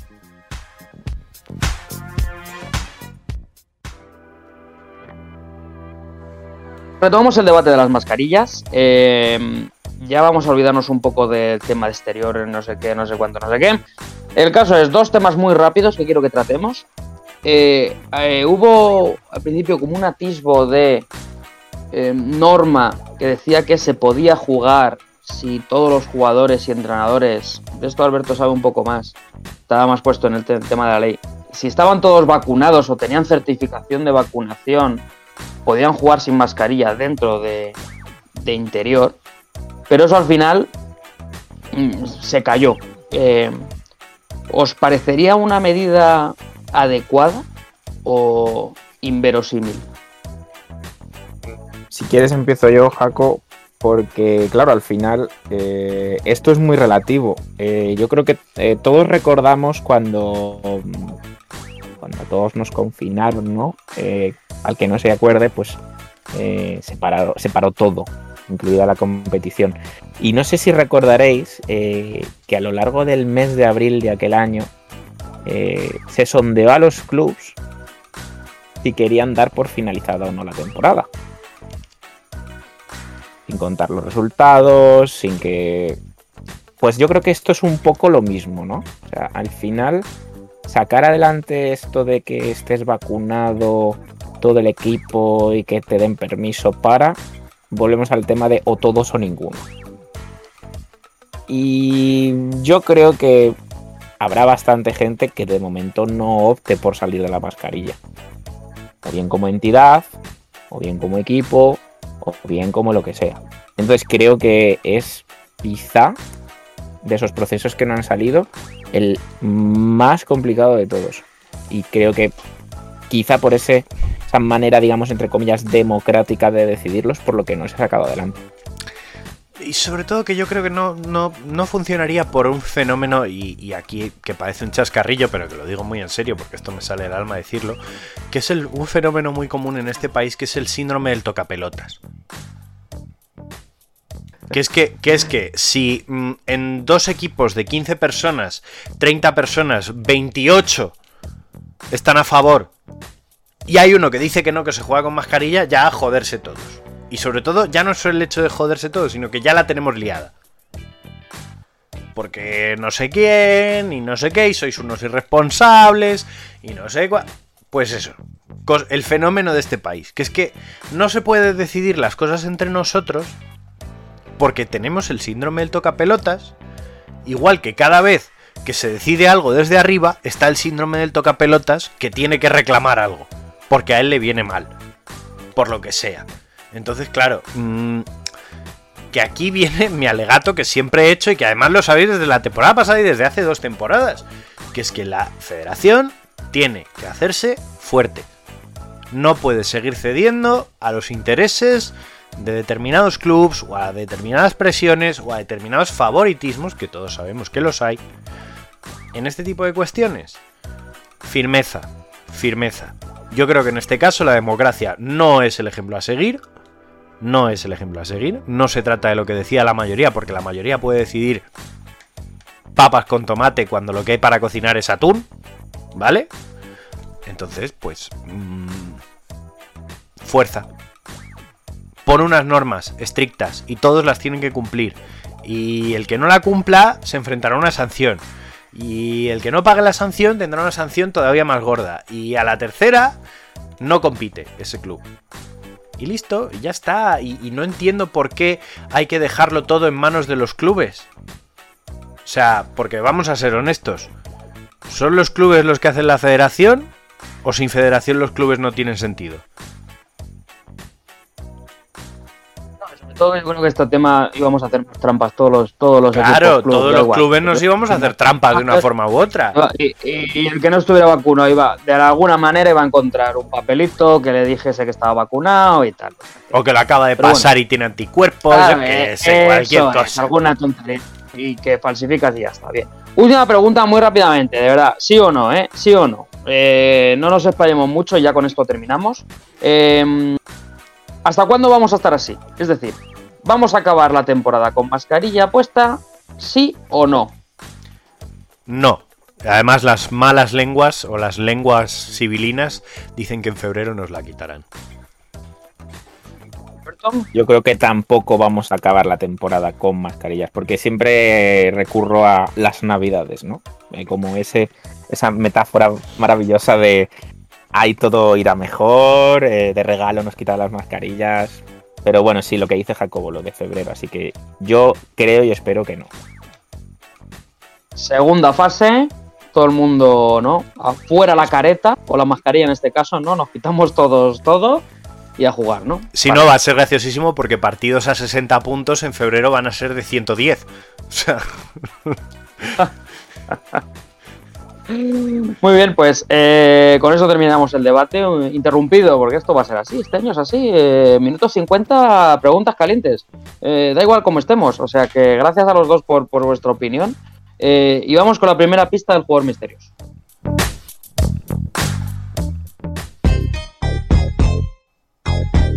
Jugador misterioso que esta vez traigo yo, en este caso, y la primera lista, eh, la primera lista, sí, lista, estoy yo... Estás tú listo, estoy sí. yo Estás tú listo, sí, soy yo genial, vamos. Eh, la primera pista es que eh, este hijo de los 80 eh, nació en un año en el que los Lakers llegaron a las finales.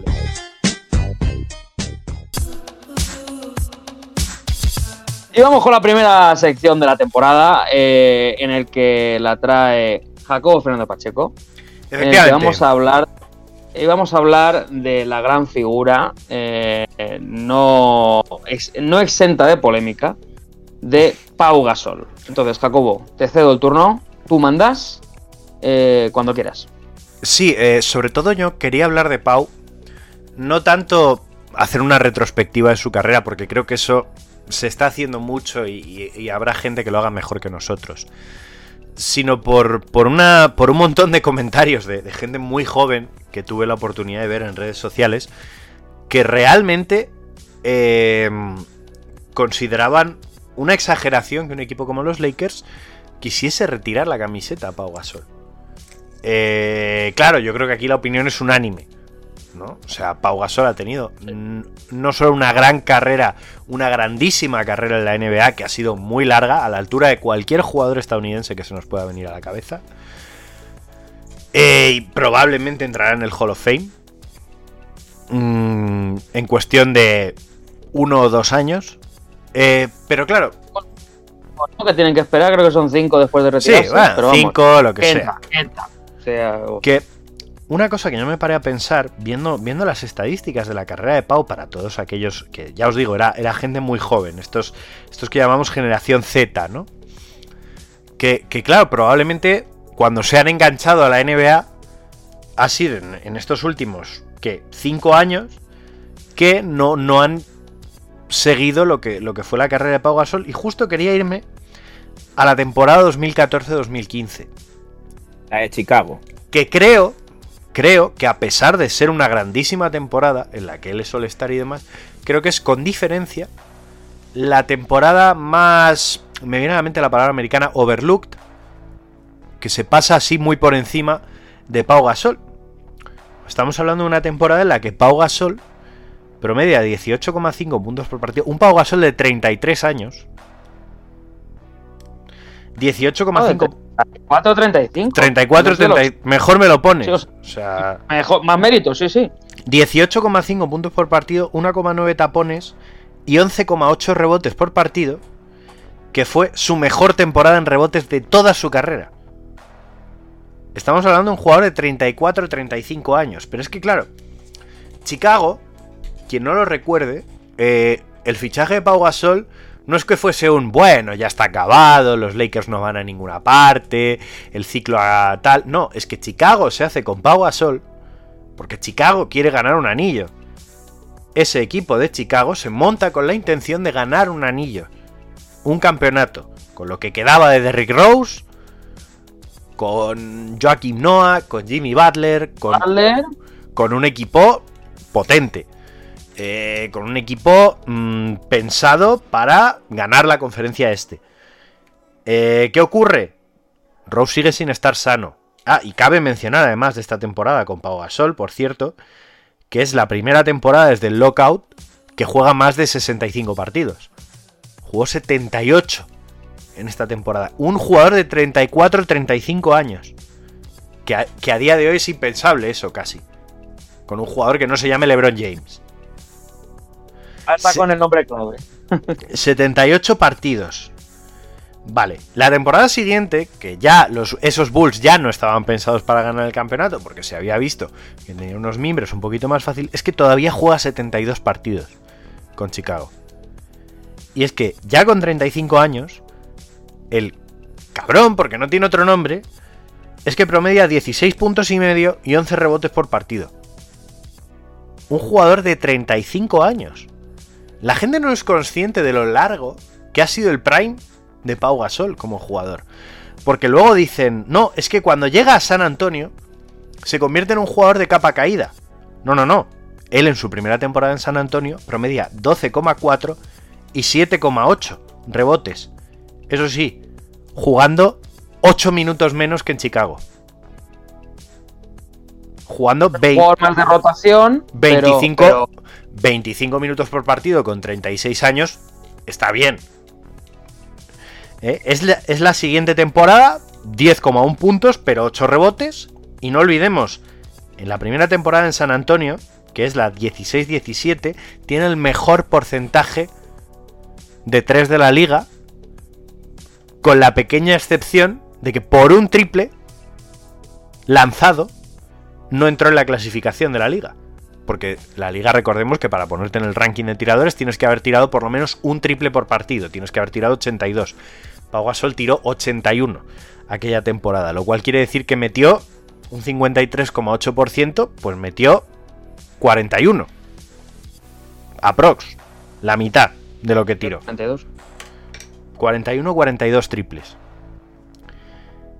Es precisamente la última temporada en San Antonio, que la gente no es lo que no quiere recapitular, cuando se lesiona, que su rendimiento baja. Porque no solo baja su rendimiento, sino también sus minutos. Pasa de disputar 25-23 minutos por partido a disputar 12. Y a tener problemas físicos, porque él no disputa esos 12 minutos porque Popovich no quiera contar con él. Disputa esos 12 minutos por partido porque arrastra problemas físicos. Y ahí sí, claro. Promedia 4,2 puntos y 4,7 asistencias. Y luego viene todo el periplo que conocemos de Milwaukee, la lesión todavía más grave, más luego Portland.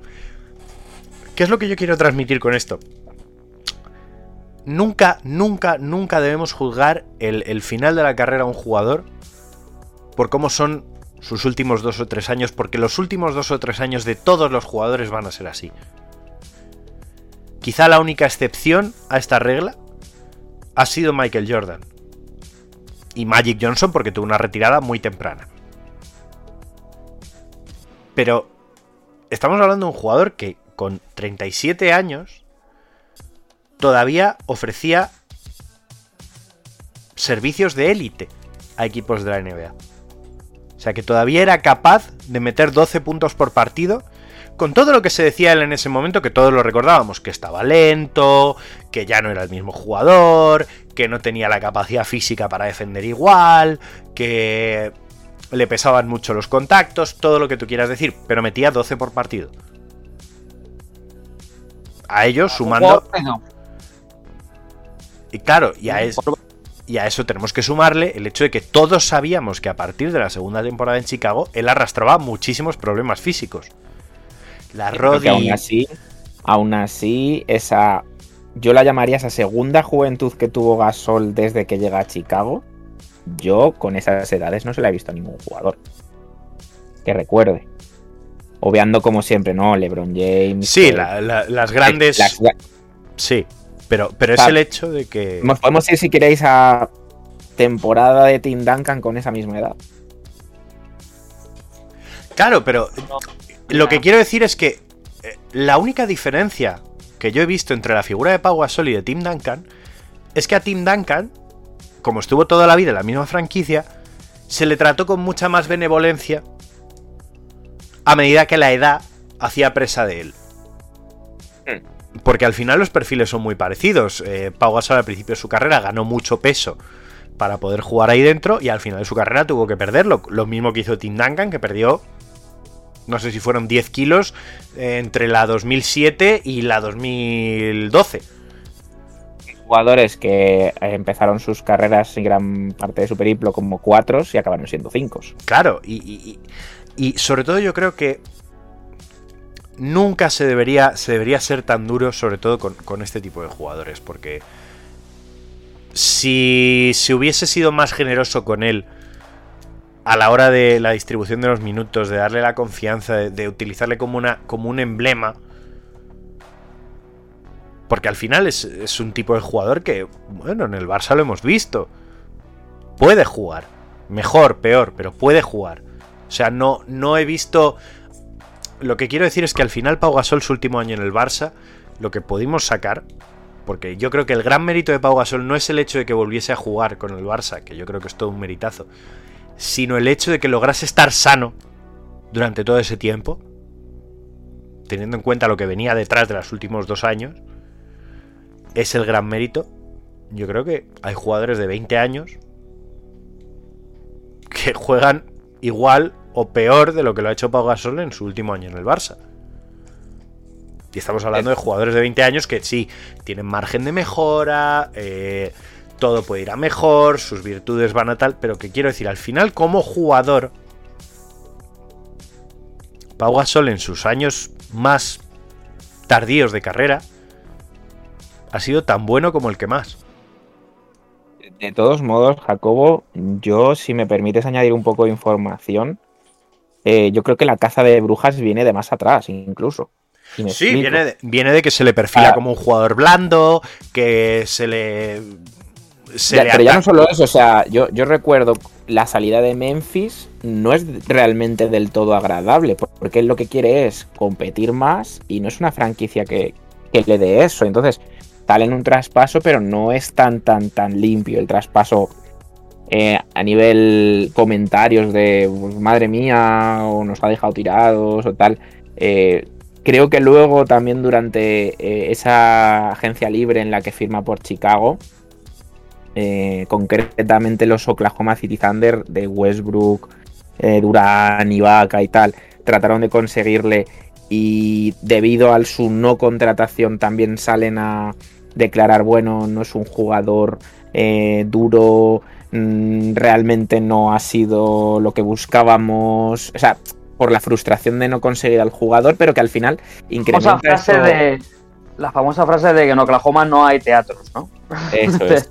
Te refieres Y- y- a eso. Sí, y por último, yo creo que el punto clave quizá de estas idas y venidas de la carrera de Pau Gasol es el famoso traspaso de Chris Paul que no se lleva a cabo, en el que se ve envuelto, que podía haber ido traspasado a Houston, porque ya los Lakers de los dos anillos no estaban rindiendo. Yo creo que eso fue un punto de no retorno del que salió gracias a Chicago. Sí, más, más luego todos los, los ataques, eh, ahí es a donde iba, los ataques de la prensa estadounidense a, a su perfil de jugador blando y de no dar un paso adelante cuando se lesiona a Kobe Bryant el- la rodilla. eh, una serie de circunstancias que yo creo los que... estadounidenses, eh, cualquier jugador eh, europeo o no americano es blanco. O sea, menos, o sea, es así, yo creo que es así. O sea, menos el africano que viene tipo a Chihuahua, que siempre dicen es lo mismo, es muy intenso. Sí, bueno, ahí, ahí podríamos hablar un poco de, eh, comillas, eh, racismo inverso. Quiero decir que, Sí, por eso te que, digo. claro, como un jugador bueno, no es atlético, ya es blando. Sí, por eso te digo. O sea, que también tampoco lo centremos solo eso en la figura de Pau Gasol, que sí que lo sufrió mucho, sino que yo creo que, que es en cualquier figura europea. Sobre todo que yo creo que la figura, la figura de Gasol lo ha sufrido en los últimos años de su carrera. Creo que se le ha etiquetado más con un determinado perfil que, pues a lo mejor, no, no se fue tan duro con otros jugadores que han tenido peores circunstancias eh, o peor rendimiento en, en años pues que podrían haber sido incluso mucho mejores que los de Gasol. Yo no he visto que a Al Jefferson se le atacase igual. Yo no he visto que a jugadores pues como Kendrick Perkins incluso fue una gran historia de volver a alzarse de las cenizas de la G League y fichar por los por los Cavaliers y que quiero decir que, yo creo que siempre y, esto es una lección sobre todo para los más jóvenes que se enganchan ahora al baloncesto y que, y que están viendo a figuras que han hecho época que se están retirando porque ya lo hablábamos cuando se retiró Wade. Se está acabando una era. La era de la NBA de los 2000 está muriendo prácticamente y morirá con LeBron James. Eh, juzgan muy rápido eso. Y yo creo que siempre es bueno repasar lo que ha sido la carrera de un jugador año tras año. Para entender que la cuesta abajo ni ha sido tan pronunciada ni porque sus últimos años de carrera sean malos, porque aquí a todos los que jugamos a todos los niveles, el último año que decíamos jugar va a ser horrible. va a ser horrible. Eh, se les puede juzgar por ese último año. Igual que no se les puede juzgar por el primer año, como bien han demostrado jugadores como Tyreek Evans, Brandon Jennings. eh, pone el nombre.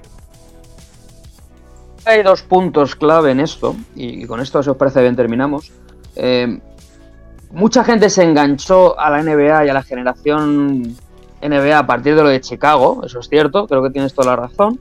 El problema es que a partir de Chicago empezó el declive, más pronunciado o menos pronunciado. Eso no, lo, eso no lo discute nadie. Claro, por eso. Entonces, ¿cuál es el problema? Que mucha gente vio, o, o- o ni siquiera vio ese primer año o ese segundo año en Chicago, eh, y dijeron, ¡buah, qué bien la NBA! Vamos a ver a Gasol, que me han dicho que ha hecho un año fantástico en Chicago, y ahora en San Antonio seguro que lo hace muy bien. Y ya vieron lo que es un poco la realidad de un jugador veterano. Eh, haciéndolo mejor o peor, pero que empezó el declive. Y dos, yo creo que, que le ha pesado mucho el tema de los dos años lesionado. En el sentido de que el problema de, este mundo deportivo es que eh, la gente se olvida de ti muy rápidamente.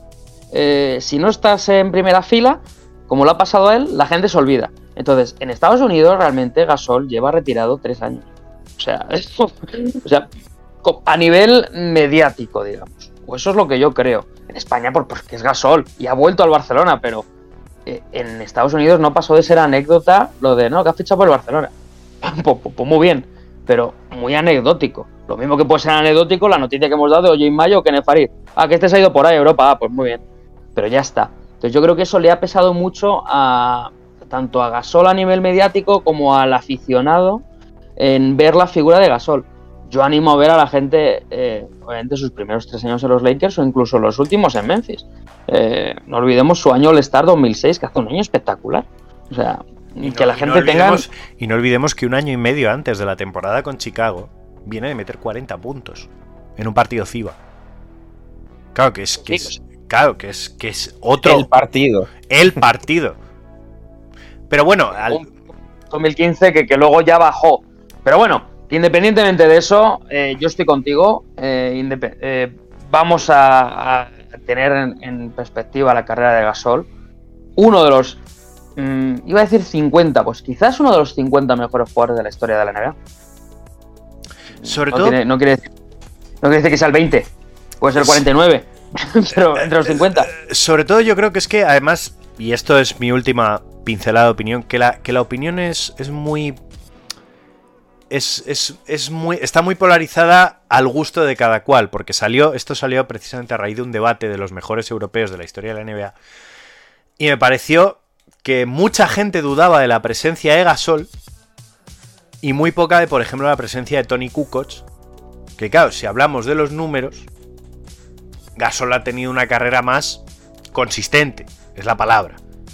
Tony Kukoc tuvo años brillantísimos en Chicago y tal, pero el resto de su carrera NBA fue muy discreta.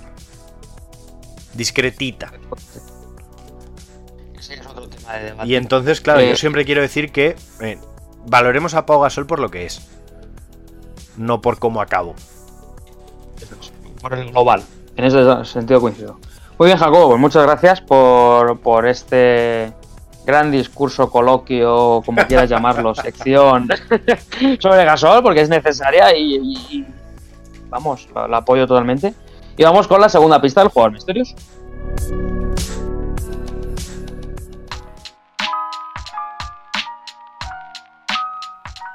Bien, pues recordemos que este hijo de los 80 eh, tiene doble nacionalidad y ha jugado más de 10 años en Europa.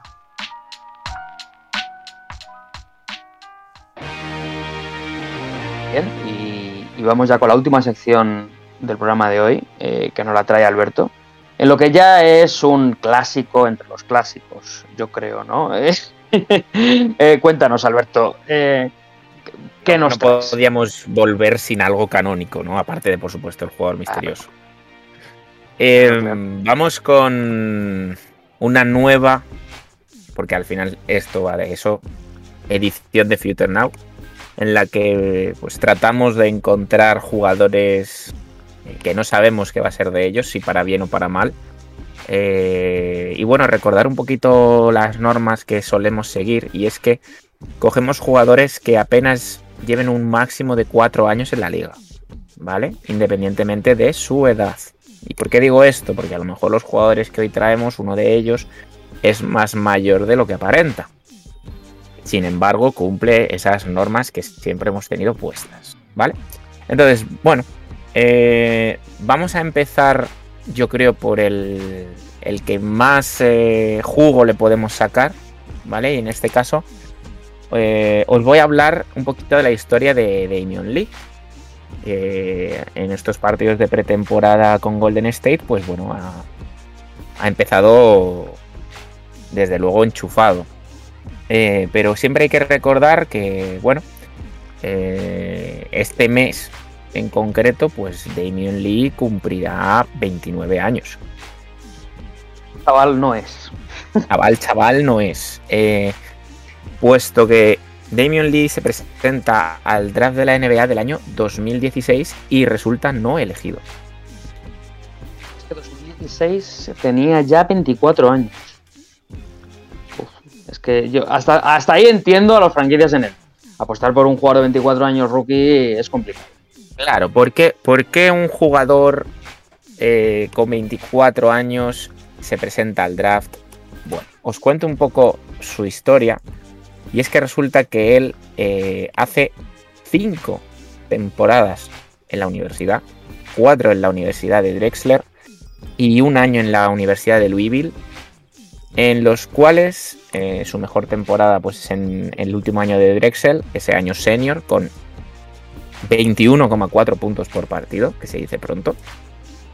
Em, y teniendo un promedio total de esos 5 años de 16,1 puntos, que como una carta de presentación para la NBA, pues está bastante bien. Problema, el que tú resaltas, que ya tiene 24 años y que se le espera pues, ser un jugador que no tenga a priori demasiada progresión. Y estamos hablando de números universitarios, no de números NBA. ¿Cómo transcurre su carrera? Pues al no ser seleccionado, eh, tiene la suerte de ser invitado a las ligas de verano por Miami Heat, donde tiene unos promedios de 7,4 puntos y 2 rebotes. Eh, pero el equipo no cuenta finalmente con él. Quien sí le hace un contrato de pretemporada son los Boston Celtics, que posteriormente le mandarán a los Main Red Claws de la D-League. Con lo cual ya sabemos que el, el- el suelo por el que empieza Damian Lee es la G-League. Eh, allí juega 16 partidos como titular, eh, promediando 17,8 puntos y 6,3 rebotes, lo cual está bien para un jugador de, de G-League, teniendo en cuenta, pues eso, 24 años, pero eso no le lleva a nada. Luego, durante la siguiente temporada, es traspasado de G-League hasta los Santa Cruz Warriors, equipo filial de los Golden State Warriors.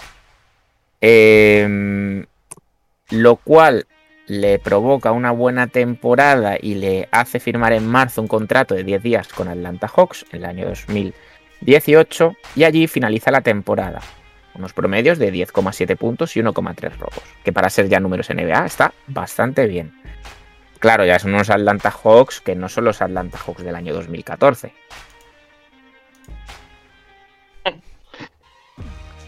Y desde ahí ya da el, el salto, digamos, definitivo eh, a donde actualmente está y donde fue doblando con el filial con los Golden State Warriors en julio del año 2018.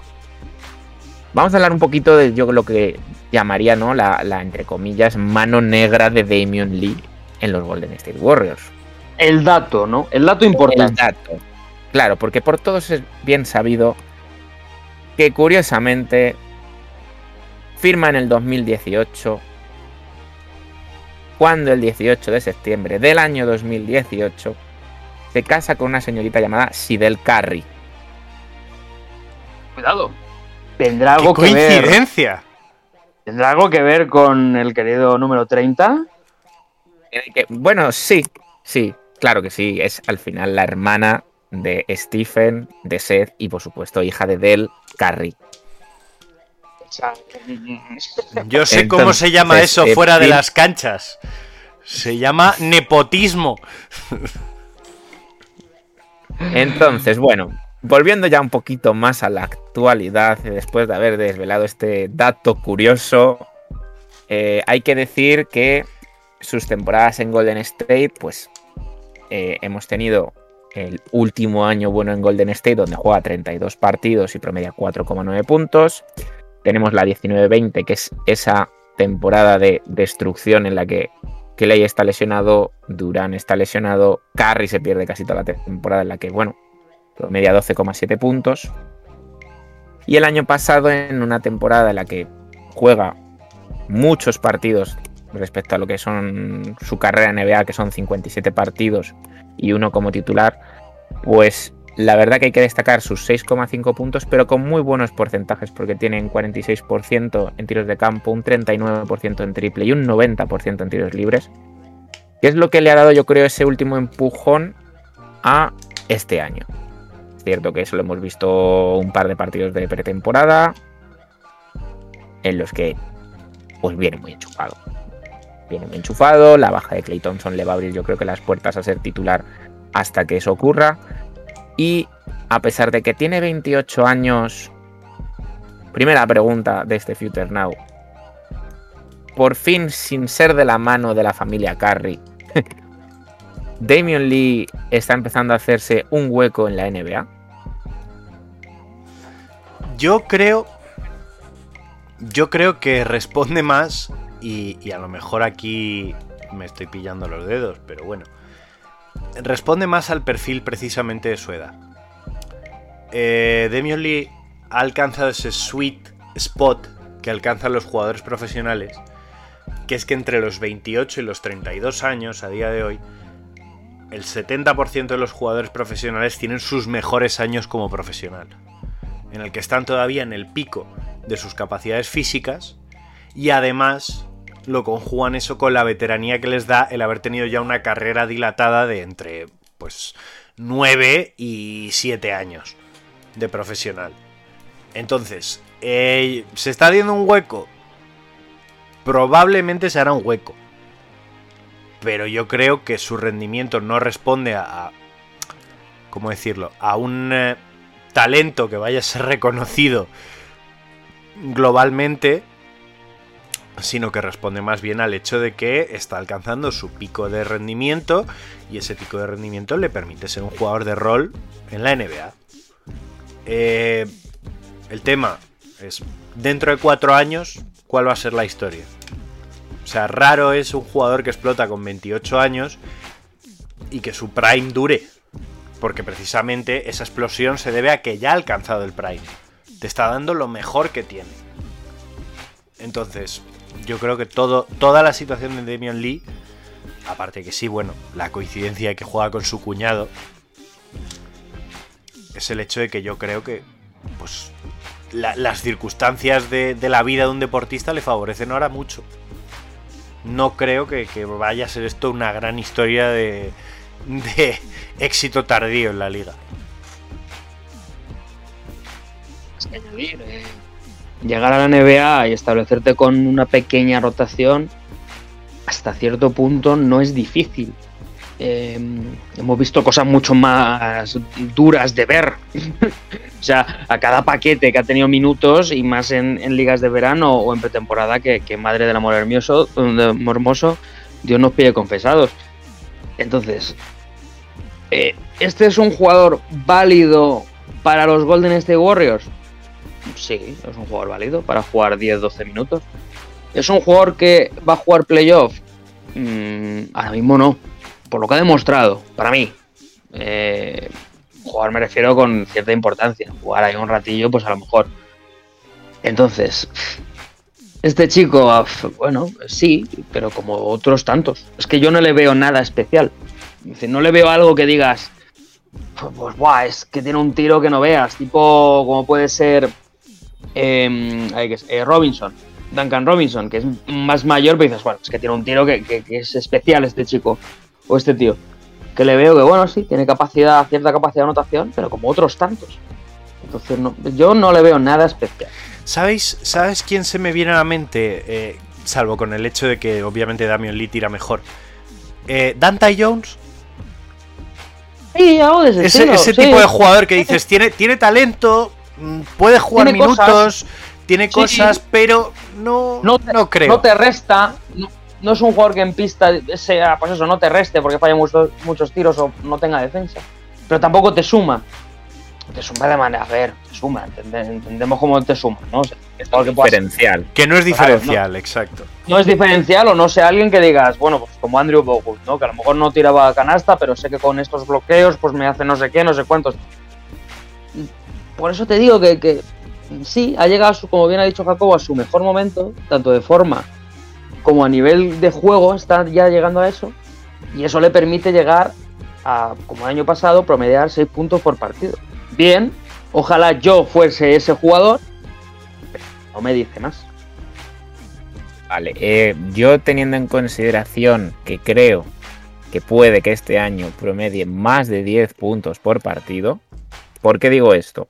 Porque hasta Navidades tiene un trecho en el que va a poder amasar más tiros, ¿de acuerdo? Em, llegado ese momento, Damian Lee puede llegar a ser el sexto hombre de Golden State Warriors. Estamos ya partiendo de un supuesto, de que va a amasar más tiros. Quiero decir, ¿cuántos tiros ha hecho Stephen Curry en pretemporada? Muchos. Porque el otro día metió 30 puntos. Pero muchos, ¿cuánto es? 30. Hombre, Tiros. di- ¿dices en 20. total o en un partido? Sí. No, eh, de media más o menos. Mm, Pues lo, lo normal, unos 10, 15. Pues eso no es lo normal en Stephen Curry. Lo normal es que sean 25. Y quiero decir, a lo que voy, que, que- que- que es que es el, el problema que tiene la pretemporada de NBA. Que los jugadores grandes juegan poco y se juegan pocos tiros. O sea, cosas que no son reales. Entonces, sí, qué bien este chico. Ha metido 30 puntos por partido. Ya, pero cuando llegue la temporada regular, su número de tiros va a bajar. O sea, por mucho que tenga minutos porque no esté Clay Thompson, va a coger más importancia Curry, Wiseman, eh, Wiggins si se vacuna, eh, eh, Draymond Green. Pues es verdad que Wiggins no está jugando en pretemporada, pero hemos dicho que en temporada regular se va a jugar. Entonces, mm, dices tú, yo creo que va a promediar más de 10 puntos. Yo lo veo muy complicado. Sobre todo que al final yo, eh, o sea, siendo honestos, y esta ha sido mi opinión desde siempre, cualquier jugador en la NBA que dispute más de 20 minutos por partido está obligado a intentar promediar más de 10 puntos. O sea, quiero decir, eh, no, no, decidme un titular que no se llame Joaquim Noah, Ben Wallace o de Andre Jordan, ¿vale? En la historia de la NBA de los últimos 40 años que no haya promediado más de 10 puntos por partido, o 10 justos. Porque y si lo de- hay, son pocos. porque hasta de André Jordan lo ha hecho. Quiero decir que. Que quiero decir que, que- que- que yo creo que una vez tú tienes determinado volumen de minutos, salvo que tu rol sea súper, súper, súper, súper, súper definido, de decir, no, no, no, así. tú estás aquí para coger rebotes, pues aún así, o sea, si tú juegas más de 20 minutos, por narices, salvo que juegues un, un ataque súper céntrico en un jugador, es decir, que tengas un Kobe Bryant en el equipo que todos los tiros los tiene que hacer él, 10 puntos metes. O sea, que quiero decir que, que, no es, que no estamos hablando de un chico de barrio jugando 20 minutos en un pueblo de no sé dónde, ¿no? Que estamos hablando de gente que, que- que forman parte del 1% de la gente que llega a la NBA. ¿Sabes? Que, que- Pero va a jugar 20 minutos, esa es mi duda. Claro, es que ese es el tema. Yo creo que no y no. No creo que vaya a promediar 10 puntos.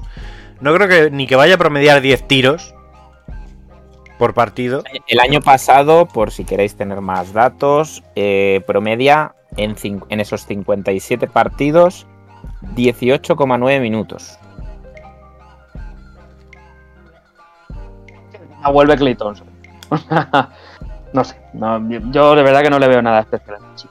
Que a luego a Vale. lo mejor me calla la boca y tal. pero Bueno, Vale, y la última pregunta antes de pasar al siguiente jugador, eh, la, la fuerte, yo creo que la más interesante. ¿Es Damian Lee intocable en los Golden State Warriors por su íntima relación ¡Oh! familiar con los Curry? ¿Pero hemos vuelto a las preguntas calientes o, o cómo? Eh, eh, Va por ahí la cosa. Eh, yo creo que no. es decir, ya le ha dado la oportunidad de jugar en la NBA, debutar en la NBA prácticamente y tener hasta cierto punto un rol. Y ahora mismo los Golden State deciden prescindir de él. Es que Curry va a decir, es que ya ha hecho suficiente. O sea, yo no creo que sea intocable. Yo creo que está ligeramente blindado. Quiero decir que no va a ser el primero del que prescinda. Por- que tiene un poquito de margen. Claro, tiene margen, porque además parece que, que a Carrie le gusta jugar con él también. O sea, que quiere decir que Sí, que siempre. si, si hubiera un traspaso, por ejemplo, él no entraría. Bueno, depende del traspaso. A ver, Depende de lo él, que él solo, él solo, traspaso de seamos sincer- sinceros, los jugadores como Demion Lee solo entran en los traspasos por tema contractual. Porque hay que añadir masa a aquello. Nadie, nadie va a pedir, nadie va a decir yo quiero a Demion Lee. Entonces yo creo que, que no está, está protegido, pero no es intocable. Vale, y vamos a pasar al segundo jugador, que este es un poco más cortito, también un poco porque su periplo en NBA así es, solo lleva un año. Y estamos hablando de Cole Hinton Anthony, o Cole Anthony. Eh, seleccionado el año pasado en el número 15 eh, por los Orlando Magic y por todos conocido como un jugador, podríamos decir, un poquito flashy, ¿no? En su, en su época universitaria, sí, que, le, que a mucha gente le, le gustaba, ¿no? Su Un jugón, un jugón, un jugón. un jugón, ¿no? Em, y que bueno, digamos que la, la lesión de, de Markel Fultz en Orlando pues le abrió las puertas a, a promediar pues 27 minutos por partido, muchos, muchos partidos de titular, aunque no ha jugado muchos, porque que en tu primera temporada juegues solo 47 partidos, no es muy buena noticia. Eh, pero sí para promediar 12,9 puntos y 4,1 asistencias no está mal. Pero claro, el problema viene cuando tu franquicia, la cual acaba de volver a los infiernos, porque han sacado todo, menos a Terence Ross, Free Terence Ross, ¿verdad, Jacobo? Madre mía. Madre mía. O sea, su estrella, ¿eh? Terren Ross. Terence Ross. O sea, que yo a Terence Ross chapó porque siempre lo intenta, quiero decir. Terence Ross está convencido de que va a volver, de que va a volver, de que va a volver a meter 50 puntos en un partido, ¿sabes? Entonces está bien. Bueno, pues como, como os iba contando, eh, la apuesta de este año eh, de Orlando Magic, después de haber seleccionado un base el año pasado que más o menos tuvo un buen rendimiento, o sorpresa, otro base. Claro, otro base que vuelve con el mismo cartel. Jugador muy molón, muy flashy, muy enérgico y tal. Jalen Sachs, que de momento hoy no vamos a hablar mucho de él. Quizá en algún otro future no nos podemos meternos en profundidad. Pero claro, top 5 del draft. ¿Quién manda? ¿Jugarán juntos? ¿No jugarán juntos? Eh, ¿Cuál es el futuro que tiene Orlando en mente? ¿Jugar con dos bases? ¿Jugar con uno? ¿Quién es? Muchas preguntas, ¿no? Al final Orlando es a lo que se dedica, ¿no? A especular y a, en general, no hacer nada y cuando llega el momento, la verdad, perder grandes jugadores y nunca mejor dicho. Podemos añadir eh, Shaquille O'Neal, Ray Howard, Nikola Vucevic. No es lo mismo Nikola, por supuesto, pero... Eh, entonces mi pregunta es, ¿tiene recorrido Cole Anthony con la que le acaban de montar encima? Hombre, sí, porque es carne de traspaso. O sea, quiero decir, Orlando Magic, dentro de que es un desastre de franquicia, está haciendo lo lógico.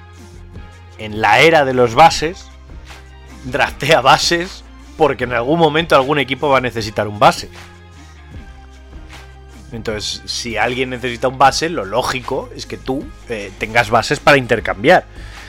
Eh, ¿Qué margen creo que tiene dentro de Orlando Magic? El margen yo creo que va a seguir siendo el mismo porque probablemente eh, tienda a la franquicia por, por, el perfil que tiene y porque probablemente esté entre las últimas, las tres últimas este año, a de distribuir el tiempo o bien en la cantidad de partidos que cada uno juega más o bien entre los minutos que juega cada uno. No estoy diciendo que cada uno vaya a jugar 12 minutos, 12, 12 y 12. Pero sí que quizá, pues, primer tercio del año mmm, juega 28 minutos mmm, Cole Anthony. Segundo tercio del año, vamos a ver qué tal lo hace Jalen Sachs. Eh, 28 minutos para él. Último tramo del año, que se las mame todas fulls y ya está. O sea, yo, eh, con respecto a su futuro en Orlando, creo que se va a mantener muy estándar. Eh, fuera de la liga, fuera de Orlando, no, no creo que vaya a ser la estrella que se ha querido proyectar de él. Pero bueno, esa es otra historia. Al seleccionar a Sachs, eh, la idea de Orlando eh, es jugar con dos bases. Con Fulls y con, con él a la vez. Con muchos minutos compartidos. Entonces yo creo que ahí sí que Cole Anthony sí que tiene, tiene minutos. Sobre todo porque yo creo que, yo creo que es el mejor tirador digamos, ¿no? Del equipo. Ahora mismo no estoy muy puesto a la plantilla de no os voy a mentir, que a lo mejor hay uno que tal, no sé qué, pero realmente yo creo que es el mejor tirador y, y que ha demostrado que lo puede ser. Entonces, yo sí que creo que hay que darle un poquito de margen. Al final no deja de ser un número 15, si no me equivoco, del draft, ¿no? Eh, del año pasado. T- tampoco podemos pedirle que sea aquí, oh Dios, seleccionado un top 5 base, oh Dios mío, afuera. Bueno, tenemos el caso de que ten- tienen un jugador como es Fulls que tiende a lesionarse y, y se te presenta la oportunidad de draftear a este chico a Sachs, pues como no lo vas a aprovechar. Y ya Fultz veremos lo que no se sabe cuándo, cuándo va a empezar la temporada. Claro, por lo cual, calma con Anthony. Este es un chico que tiene, ha demostrado que tiene carácter, eh, sabe jugar a esto. Como bien habéis dicho, es un jugón. Yo creo que tiene recorrido en una franquicia como Orlando que va muy a la deriva ahora mismo, que está en plena reconstrucción y lo que le interesa es que los jóvenes eh, crezcan, tengan minutos, tengan tiros, tengan importancia, ya sea porque si les sale bien se pueden mantenerles y si les sale también muy bien pueden traspasarles. Por lo cual no creo que, que le veamos, no digo en el ostracismo, pero sí que le veo promediando más de 20 minutos seguro. Y esos 12 puntos los va a mantener, eso, eso está clarísimo. Este tío es de 3 triples por partido. Entonces yo sí que le veo un futuro todavía en Orlando con cierto recorrido, con ciertas esperanzas. Pero claro, tú bien lo has dicho, Alberto. Estamos hablando de Orlando. O sea, Orlando son los nuevos Knicks.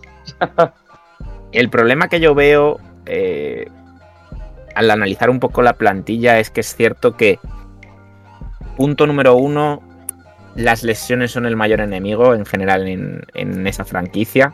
eh, porque sí, firmas a Wendell Carter Jr. en el traspaso de Busevich, pero sale lesionado.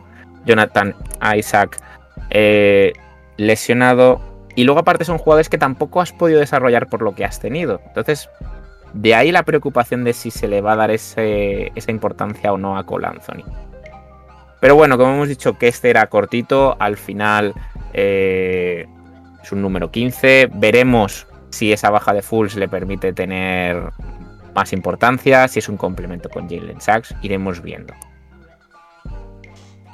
Alberto, por, por este Future Night, siempre nos gusta Future Night debatir por los chavales jóvenes. Luego acertamos una y, y ya está, pero oye, mm, nos quedamos un poquito a gusto. Yo es que siempre juego al contragafe, ya sabéis. Eso es. Pero bueno, gracias de nuevo, Alberto, de verdad. Y vamos ya con la, parte final del, programa: el juego misterioso y el top y flop.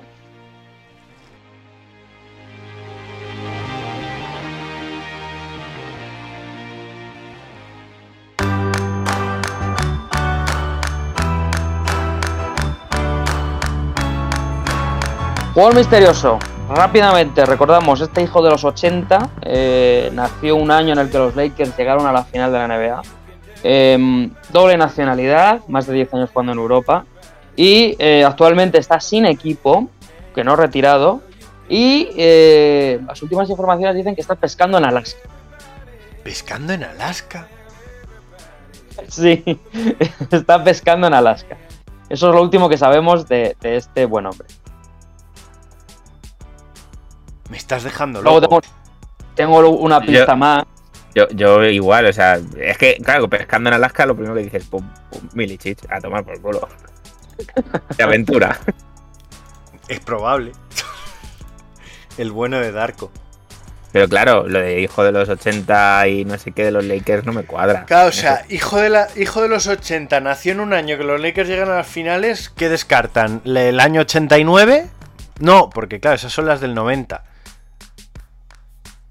86-81 de 86 y 81. Joder. Bueno, si queréis si, la cuarta sigue, si sigue en activo no puede ser un jugador mayor de 1982. Mm, Vale. Con lo cual del 89. Puede ser mayor. Del 81 sería, claro, del 80. Es un mayor del 81. Pero el 81 es decimos Os, que voy tiene a, 40 años. os veo muy perdidos, tíos. Os voy a dar la cuarta pista, Vale. ¿vale? Y es que este jugador es el jugador extranjero con más partidos en la historia del Real Madrid. Hostias, JC Carroll, en serio. ¡Correcto! Es JC Carroll. Es JC Carroll, cágate Eso es. Claro, bueno. Claro, Carroll, nacido en el 83, mm, final que pierden los Lakers contra los Sixers. eh, más de 10 años en Europa, doble Tiene la nacionalidad porque azerbaiyana y estadounidense. azerbaiyano, correcto, Vale, eso es, claro. y actualmente sin equipo, no tiene equipo, y lo último que se sabe eh, de- por parte del Real Madrid es que está pescando en Alaska, Carroll. Cuando le han preguntado si, que- si va a volver a jugar en el Madrid, han dicho no sabemos nada, no sabemos que está pescando en Alaska. Muy O sea bien. que ahí Todo lo bien. tenemos al bueno de Jaycee. Todo bien, Jaycee. Pero bueno, eh, em, bien, Albert, eh, Jacobo, primer punto o medio punto, ¿no? Porque Sí, medio punto, ya- medio punto, sí. ya veremos era bueno, lo acertó, lo acertó. Vamos rápidamente con el top y flop.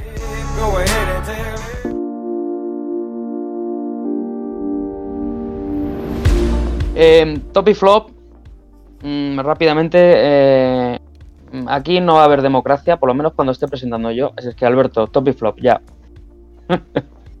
Vale, eh, mi flop eh, son los amistosos de pretemporada, eh, porque es horrible y complicado encontrar árbitros y gente que te eche una mano. Creo que es una de las cosas más complicadas que existen y que más estrés y, historias de este tipo te, que, que te traen de cabeza, ¿no? Y, y reservar pista, cuadrar con otro equipo, o sea, creo que aunque es muy necesario, eh, es muy complicado. Em, y como top, voy a empezar barriendo un poquito para casa, eh, diciendo que me gusta lo poquito que he visto de mis New York Knicks en pretemporada. Eh, porque, contrario a lo tosco que era el año pasado, que también me gustaba, veo muchas más opciones este año. ¿Voy? ¿Cómo eres tú? O sea, ¿qué ves? Vale, sí, sí, sí, soy yo, sí, sí. Eh, flop, Kyrie Irving. O sea, en su, en su propia esencia y existencia. Macho. Es, yo hace no mucho en, en Twitter lo, lo dije y, y es que me reitero. Eh, Kyrie Irving me parece el mayor cantamañanas de la historia del deporte y, y un, y, un, y un prepotente que va de semi-intelectual cuando al final, mm, o sea, su impostura es, es demasiado falsa incluso para él. O sea, no, no, ya este rollo de lo de las vacunas, de tal, esta necesidad de llamar la atención, de, de hacerse especial. Porque tiene que. Él tiene. Él defiende el punto de vista de que es el jugador más especial de la liga y que es el artista de la NBA. Él es el, el- artista eh, surrealista de nuestra era y, a él nadie le comprende y, y ya está. Venga, hombre. Venga, hombre. Y precisamente por cómo es Kyrie Irving, mi top es un jugador que es todo lo contrario que Kyrie Irving, que debería ser el ejemplo a seguir en lo que debe ser la mentalidad de una figura del deporte, por- a pesar de los muchos palos que le he dado en su carrera deportiva, que es Carmelo Anthony. Que por cierto, precisamente a raíz del libro que acaba de publicar, que yo me lo voy a leer, me parece que es un jugador que con todo lo que le ha pasado en su carrera, ha mantenido la compostura, se ha convertido en una figura pública de referencia en la, en la NBA. eh, tiene una personalidad encantadora. Intelectualmente, yo creo que empieza a estar a niveles de Kobe Bryant, Karina Abdul-Jabbar, eh, lo- los, los grandes jugadores filósofos de la liga, Steve Nash. Eh, creo que, si bien esta temporada de los Lakers puede. Tiene 50-50 de ser un total éxito o un rotundo fracaso yo creo que Carmelo Anthony va a ser recordado por esta temporada de los Lakers. Y finalizo yo muy rápidamente. Para mí, top eh, los refuerzos tanto de Real Madrid como Barcelona. Ambos creo que han acertado en los fichajes de este año. Eh, ambos equipos. Eh, ni un pero prácticamente a lo que han hecho los dos.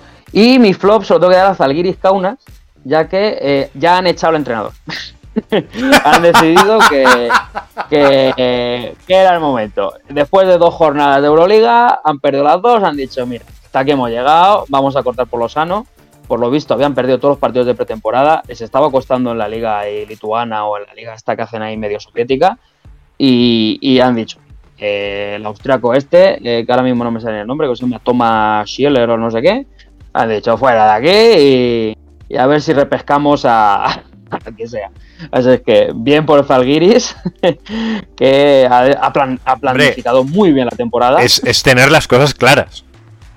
No, no, eso está clarísimo, vamos, ha, ha planificado genial, ha dicho, mira, a las, do- a las dos semanas de competición, fuera de entrenador.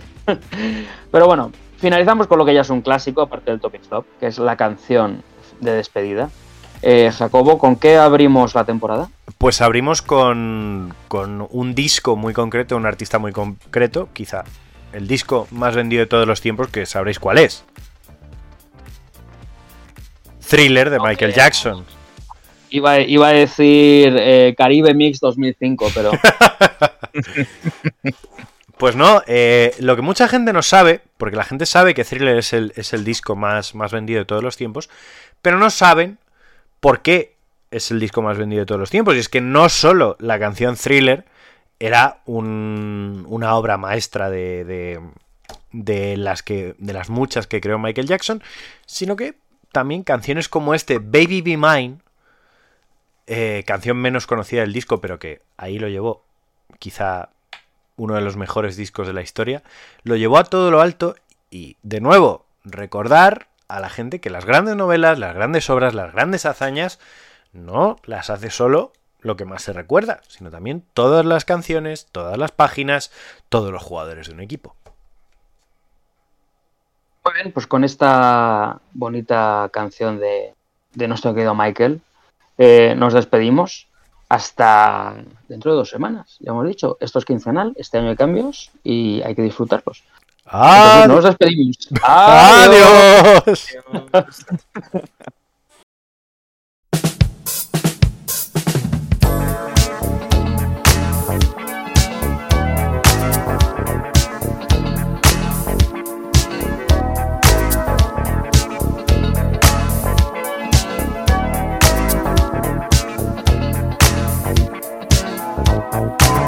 I don't need no dreams when